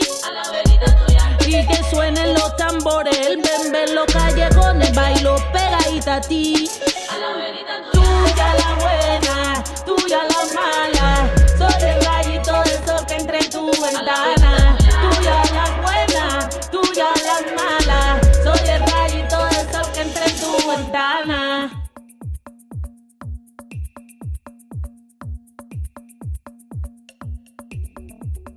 Estamos de vuelta en Manifiesta de Resistencia Modulada en esta noche de miércoles 4 de agosto, ya inaugurando el mes, que rápido se nos ha ido el año, y estamos platicando acerca de este proyecto recién lanzado al mundo, al mundo digital, porque la pandemia y la situación sanitaria nos mantiene en esta comunicación a través de las pantallas de lo digital, pero eso no impide que tengamos una cercanía humana, artística en este caso. Hablamos de Mutua, una plataforma de experimentación artística y pedagógica también que se eh, traduce ya a partir de este mes y particularmente también eh, durante agosto, septiembre y lo que resta el año a través de los medios digitales, eh, situada en el cruce de las prácticas feministas y las metodologías digitales. Estamos con dos de sus integrantes, de sus creadoras, la escritora Mónica Nepote y también la activista Serrucha. Y bueno, antes de pasar a la agenda, a que nos comenten quiénes pueden participar, también eh, preguntarles, pues, qué significa este espacio en términos de los entornos seguros para las mujeres, quiénes, quiénes eh, hay, digamos, distintos, eh, por supuesto, experimentos y proyectos y demás, donde se enuncian, por ejemplo, como separatistas, pero trans inclusivas, eh, donde hay proyectos también que incorporan a, a los compañeros hombres como aliados. ¿Qué tipo de espacio es en ese sentido mutua? ¿Quién, quién quiere comentar al respecto? Mónica Cerrucha. Pues es un espacio abierto, es un espacio eh, que justo no practica eh, principios de discriminación, sino todo lo contrario. Eh, y justo lo que procura pues es pensarnos en, ese sentido. ¿no? Y creo que un buen ejemplo es precisamente la laboratoria que arranca hoy, ¿no? Este, que arrancó pues ya este miércoles, que es la laboratoria de arte y género de Lorena Wolfer, que precisamente es este, pues está concebido como una, una plataforma, un, espacio experimental de encuentro, ¿no? En, ese nosotros amplio y eh, proponiendo un espacio incluyente, ¿no? Y creo que eso eh, sintetiza muy bien eh, la forma en cómo Mutua se está proponiendo también eh, en ese espacio que visibiliza, enuncia y ponga también una propuesta de alternativa y solución a los problemas de las mujeres y los cuerpos feminizados y las comunidades LGBTQIA y, más formas de, de, leernos o de nombrarnos, ¿no? Esto estoy como retomando las palabras de Lorena y creo que eso se puede extender a, a, este espacio que es mutuo. ¿no? Y Mónica, me sigo contigo un poco para que nos vayas comentando también la agenda, eh, las laboratorias y, y, la, y el Ágora también. Cuéntanos un poco de lo que va a ocurrir ya a partir de este mes de agosto. Pues muy bien, eh, si nos vamos así como en un orden estricto, pues eh, tenemos el laboratorio que ya había mencionado también Cerrucha, ¿no? El de Herramientas 1, que es el que hace el, colectivo eh, para despatriarcalizar el archivo y bueno, es compartir una serie de estrategias y metodologías que vienen de una pregunta que nos resulta muy fundamental, ¿no? Si tiene el archivo una raíz patriarcal. Y mm, bueno, este, estas cuatro sesiones que van a suceder durante agosto justo eh, están como pensadas para, para, implementar distintas dinámicas y actividades para, para tratar y abordar como todos estos temas, ¿no? Desde las, y cómo desde la metodología de los pues de los feminismos se pueden procesar archivos tanto familiares, ¿no? Hablar también de los borramientos y las tachaduras y también pensar el cuerpo como archivo, ¿no? Y el archivo como cuerpo. Hablar de toda esa multiplicidad de voces y afectos que están también tejidos con las ideas de los archivos. Entonces creo que estas herramientas son como fundamentales y me gusta muchísimo pensar en este espacio que es mutua, que se abre como pensando en algo digamos, tan concreto como pueden ser las herramientas y pensar también este laboratorio de arte y género también para pensarnos eh, en estos espacios que queremos habitar. Y también pues les puedo contar rápidamente del, de la laboratoria que estoy proponiendo, ¿no? que también ya ha comenzado, que es las observadoras y tiene que ver como con estrategias que he visto en escritoras y científicas que me interesan, ¿no? Eh, mirando el mundo, mirando las relaciones eh, ecosistémicas, haciendo como cambios importantísimos de percepción en la forma en que se percibían los entornos y esto me parece pertinente porque también todas estas cuestiones que nos suceden y que nos afligen, ¿no? Eh, como las violencias, eh, las violencias sociopolíticas de las que muchas personas somos, eh, bueno, nos atraviesan ¿no? o muchas personas somos en escala de mayor a menor víctimas, pues también se entretejen con crisis ambientales, ¿no? Y a mí me interesa mucho también como pensar en este sentido eh, como leer otros cuerpos, leer otras formas de existencia y politizar en torno a esto, ¿no? Y dentro de ese espectro, pues ver eh, cómo, entender cómo la presencia de mujeres como María Sibila Merian, que fue una dibujante y precursora de la entomología del siglo XVII, o como Rachel Carson también, que fue una activista del siglo XX, que, cuyo libro La Primavera Silenciosa fue un parteaguas para entender importantes formas de pensamiento ambiental, ¿no? Para, para cuidar, para cuidar la vida. Y bueno, eh, pues esto se inserta así, se teje, cómo se teje la vida del planeta con, con, el pensamiento y la observación de mujeres, con los feminismos, con la importancia de los cuerpos. Esto es un poco pues como esta manera en cómo estamos arrancando un proyecto como Mutua. Como verás, pues hace mucho sentido como con, con el nombre que tiene en relación también a, esta, a este mutualismo que encontramos en, en en las formas de vida del planeta. Serrucha, ¿qué, nos puedes comentar eh, sobre el resto de la agenda, de cómo arrancan eh, pues este proyecto de Mutua? Cuéntanos un poco lo que ocurrirá en los eh, meses posteriores, después de este mes de agosto. Y también te pediría, bueno, que nos digas los formatos, bueno, las formas, más, más que los formatos, ¿no? Las formas de ponernos en contacto, los costos distintos de las distintas actividades. Cuéntanos un poco al respecto, Serrucha, por favor. Y bueno, también para hablar respecto a las actividades con las que ya arrancó Mutua desde este lunes pasado con la primera laboratoria que es eh, las herramientas 1 que imparte el colectivo de Despatriarcalizar el Archivo que pues eh, como bien dice el nombre de la colectiva investiga en torno a qué, cuál es la idea de archiva, ¿no? Y de archivo, perdón, y cómo el archivo se puede convertir en una archiva y cómo las metodologías desde los feminismos pues pueden abordar los archivos familiares y todos estos aspectos que tienen que ver con borramientos o tachaduras, pero también preguntarse por el cuerpo como archivo o el archivo como cuerpo, todas las voces y afectos que habitan eh, estos acervos, por ejemplo, y eh, bueno, ahí cada una de las eh, participantes puede como también construir en torno a la idea de, esto de las archivas, dado que todas las personas pues tenemos un archivo detrás que, que nos dice o que nos define o tal vez nos nos vuelve a narrar o podríamos abordarlo desde muchos lugares, ¿no? La segunda laboratoria que sucede los martes, se llama Las Observadoras y es una laboratoria que me toca precisamente a mí impartir. Y bueno, es una laboratoria que responde a una eh, como gran curiosidad, un gran interés personal, ¿no? Para abordar el trabajo de distintas mujeres, tanto científicas como artistas, que miraron de una manera muy intensa y muy profunda el alrededor, ¿no? Su alrededor, eh, el alrededor ambiental, por así decirlo. Eh, empezamos con María Sibila Merian, que fue una científica del siglo XVIII, una artista también, observadora, eh, precursora de la entomología, que fue también una viajera, ¿no? En ese tiempo no se estilaba tanto hacer viajes científicos y ella lo, lo logró, fue a Surinam, hizo unos libros muy bonitos de observación y descubrió cosas interesantísimas en torno a la de las mariposas, las orugas y luego mariposas.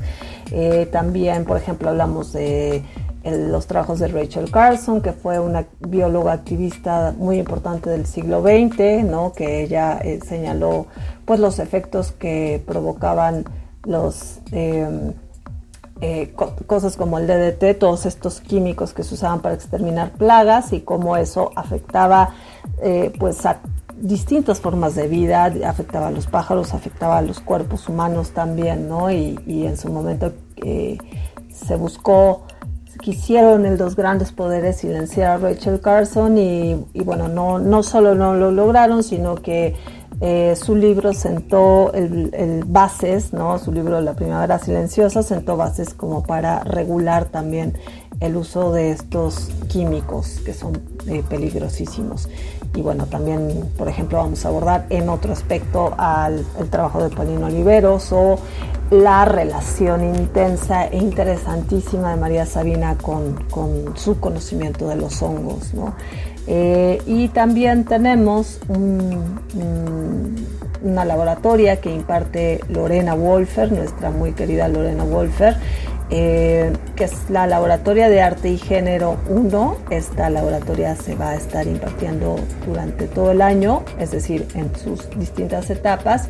Y eh, pues aquí Lorena propone, pues a, partir de construir un espacio experimental, eh, pues un encuentro entre un nosotros muy muy amplio, no expansivo, incluyente, donde se trabaja en la, la visibilización y la enunciación y, proponer alternativas, soluciones también a los problemas que las mujeres y los cuerpos feminizados y pues las distintas comunidades que, buscan nombrarse y que buscan proponer otras identidades diferentísimas a las eh, a esta idea binaria eh, pues todo esto que cuáles son esos problemas que se enfrentan no y también hay una, una, propuesta para eh, producir trabajos que pues subviertan y, o reinscriban mandatos que, caen sobre, sobre estos cuerpos eh, fundamentados en, unos supuestos culturales que habría que revisar con, mucho cuidado. ¿no? Entonces esto es, eh, son las tres laboratorias con las que arrancamos y bueno, esta última de Lorena justo empezó hoy miércoles, ¿no? Así que estamos eh, terminando esta primera semana de actividades. Muy contentas. Pues Mónica Nepote, muchas gracias. Cerrucha también. Les invitamos a consultar pues el resto de la programación de la propuesta de Mutua que se encuentra por supuesto en sus redes sociales. Eh, pueden encontrar en Twitter en la dirección arroba mutua-red. Igualmente en Instagram y Facebook mutua.red o si prefieren todos los detalles en la dirección electrónica mutua.red en la sección de programas pues ahí está toda la información sobre las laboratorias. Eh, recuerden eh, de el mes de agosto que ya empezó a noviembre de 2021 pues estas 16 sesiones repartidas eh, a lo largo de estos cuatro meses en cuatro laboratorias. Ustedes pueden inscribirse a todo el bloque. Si quieren hacerlo así tendrán un 20% de descuento. Y si no bueno la opción de inscribirse de manera digamos individual por cada uno de estas, cada una de estas laboratorias. Muchas gracias, Mónica Nepote, muchas gracias, Serrucha, y al resto del equipo de Mutua. Pues bueno, les, les estaremos siguiendo en sus redes y, siguiendo el pulso de esta propuesta de experimentación artística eh, y de quehaceres que, que se muestra pues interesante gracias a ambas. Gracias a ambas, les daremos seguimiento y pues gracias a ustedes también allá afuera, a nuestra querida audiencia nocturna en Radio UNAM, aquí en Resistencia Modulada. Yo me despido, soy Berenice Camacho, en nombre de todo el equipo, muchas gracias. Les invito a continuar aquí en sintonía en el 96.1 de la frecuencia modulada, también en www.radio.unam.mx. Quédense aquí en Resistencia Modulada.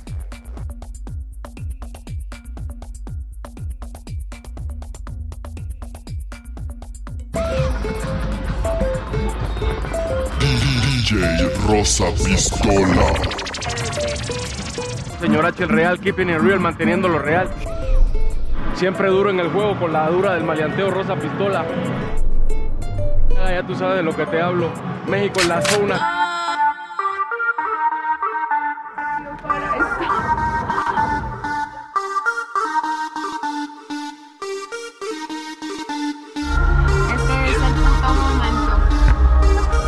Infinite, infinite, infinite, infinite, infinite, infinite. Y que lo mueva, y que lo mueva.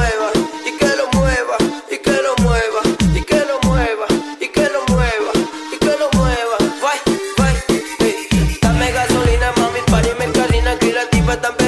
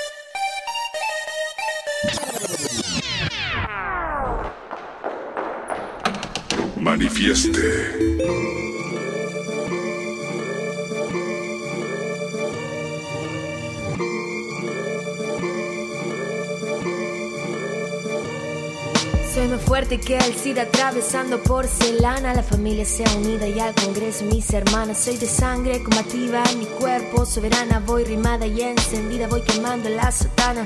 Bájame la persiana que el machito está con miedo. No le gusta imaginar que se termina el medioevo. Todas putas y lesbianas con los tacos en tu ego. Te dolió saber que acaban prescindiendo de tus huevos. Yo me entrego el movimiento como rima la pista. Sé que América Latina va a ser toda feminista. No me alcanza la voz de tu prejuicio machista. Uso la mierda que tirás y me enaltezco como artista. Voy.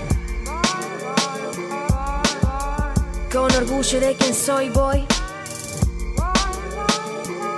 Voy agitando, transformando desde hoy, voy. Tiniendo verde aquel lugar en donde estoy, voy. Haciendo hermanas en la misma dirección, sí. Si el futuro se convierte en lo que luchamos siempre, educando para no matar y no para evitar la muerte. el amor no es aguantar, que no es la regla del más fuerte. Que la mujer al caminar no debería ser valiente. Que si existe la igualdad también contempla disidentes. Que es posible empatizar desde el respeto y aunque intenten desunir y desarmar, sembrar el odio entre la gente. Feminismo, libertad, revolución es ser conscientes. Ya no nos callamos más. Viva la voz y alta la frente. en cada esquina en la ciudad vas a encontrar pañuelos verdes. en cada esquina en la ciudad vas a encontrar pañuelos verdes. En cada esquina en la ciudad vas a encontrar pañuelos verdes.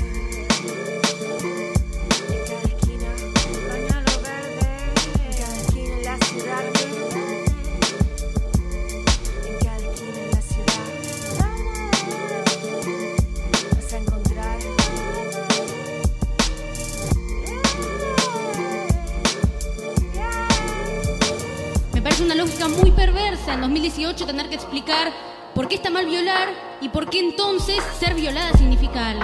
abusan hasta veces en nuestras propias casas. Es evidente que en esa etapa de nuestras vidas la información, si no es poca, es nula y sobre todo muy tendenciosa. ¿Dónde están todos estos defensores de la integridad, la vida y la moral cuando estamos en verdadero peligro? Mujeres pobres y varones trans están muriendo. Salimos a las calles y hombres de 60 años nos dicen no muy amablemente que nos quieren llevar a sus casas. Tenemos relaciones violentas, con celos, golpes, puteadas. Salimos a la noche y nos ponen drogas en las bebidas. Estamos cargados y cargadas de estereotipos el amor solo existe en las góndolas que nos ofrece la televisión.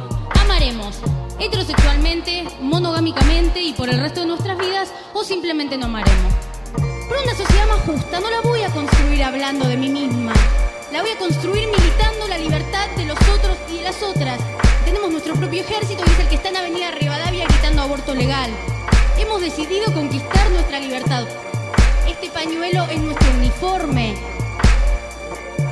único más grande, el amor a la libertad, es el odio a quien te la quita.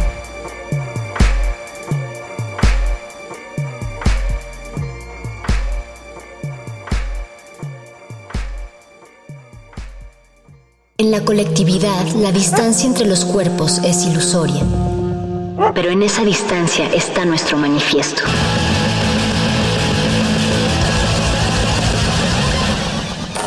Manifiesto.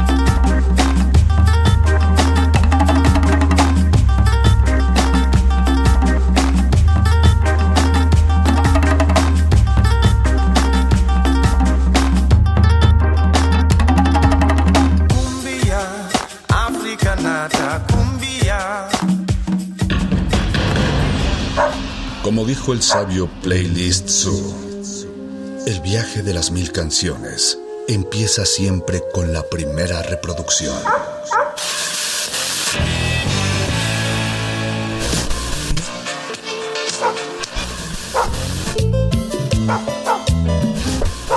A continuación, un maestro te abrirá la puerta de su lista de reproducción.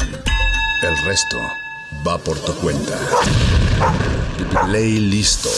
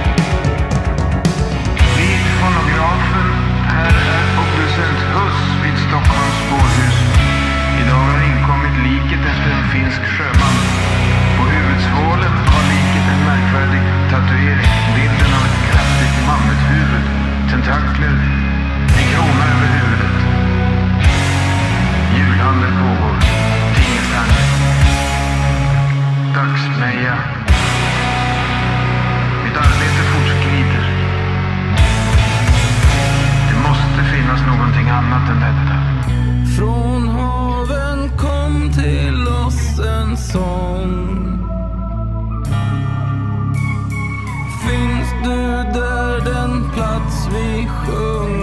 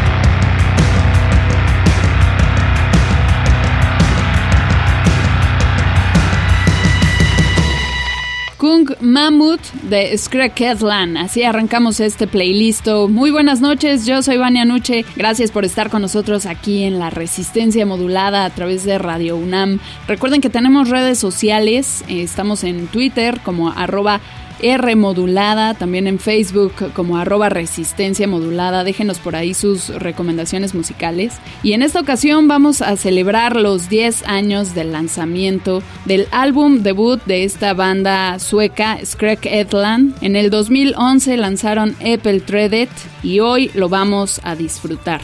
La canción que acabamos de escuchar es parte de su álbum más reciente del 2019 titulado Earth. Esto salió el 15 de febrero del 2019. Kung Mammoth es lo que escuchamos, por si no lo anotaron, pues ahí está nuevamente el dato. Es el pilón que les compartimos aquí en Playlist porque en realidad esta emisión, como ya les decía, es para conmemorar la década ya del álbum debut de Skrek Edland. Si no los conocen, dense una vuelta por sus redes sociales, están en Facebook y en Instagram como arroba. Se los deletreo porque está bastante complicado. O bueno, los que ya sepan hablar sueco, pues ya lo tienen fácil. Pero bueno, ahí les va. Arroba S-K-R-A-E C-K-O-E-D-L-A-N. Edland así se deletrea. Pero bueno, como yo no sé sueco, mejor les voy a poner aquí la descripción de lo que significa este nombre Edland. Los propios miembros de la banda nos lo dicen en entrevista, así que escuchen qué significa el término Edland, que proviene del título sueco de la película de monstruos The Beast from 20,000 Fathoms esto suele traducirse como lagarto aterrador, según los miembros de la banda. Pero bueno, escúchanlos mejor y nos vamos a disfrutar completito el Apple Threaded en esta emisión de Playlisto. Quédense con nosotros aquí en La Resistencia. Suban.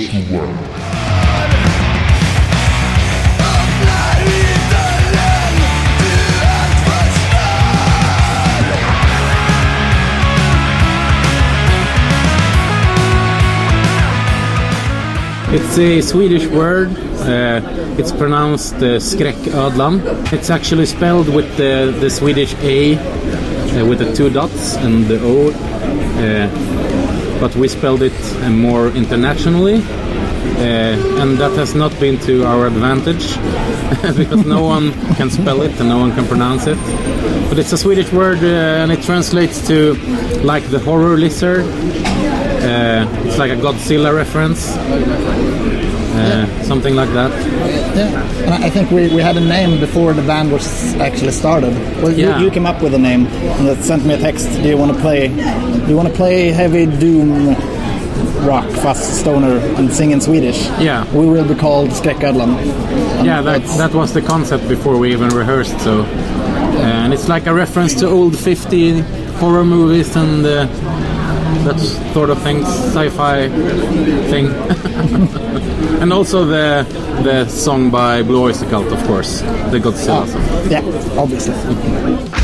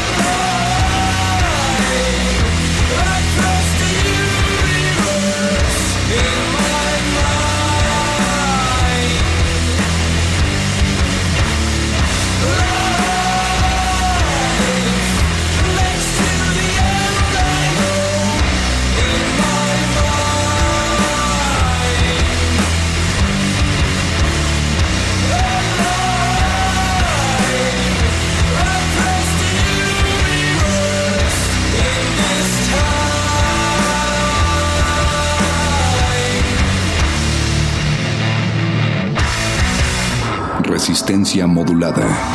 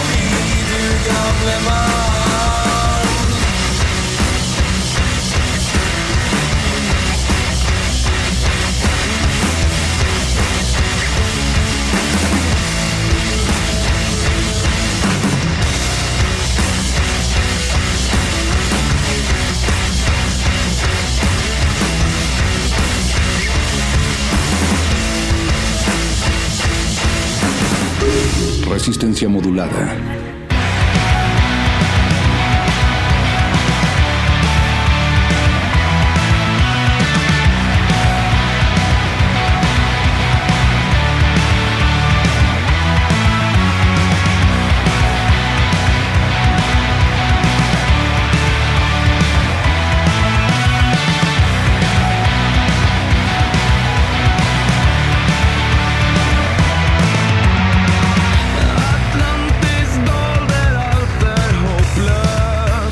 Kilizard, Universum, Cactus, Heaven, Apple Threaded y Fegelsang. Son las rolas que acabamos de escuchar, parte del álbum del 2011, el álbum debut de Scrack Headland titulado Apple Threaded. Vamos a cerrar con las últimas cuatro rolas de este álbum para que lo disfruten aquí en Resistencia Modulada. Recuerden seguirnos en redes sociales, arroba R en Twitter y en Instagram y en Facebook nos encuentran como arroba Resistencia Modulada. Déjenos sus comentarios y sus peticiones para nuevos playlists por allá. Espero que les haya gustado esta recomendación musical. Corran a las redes sociales, Facebook e Instagram, Scrap Headland, ahí van a encontrar más del material de esta agrupación sueca y por supuesto su álbum, su reciente, más reciente álbum, Earth del 2019 que también está buenísimo. Pronto se los compartiremos por acá seguramente en Resistencia Modulada. Muchas gracias a todos los que hacen posible esta transmisión. Mi nombre es Vania Nuche y los espero en una próxima emisión de Playlist. Quédense en Radio UNAM. Hasta la próxima.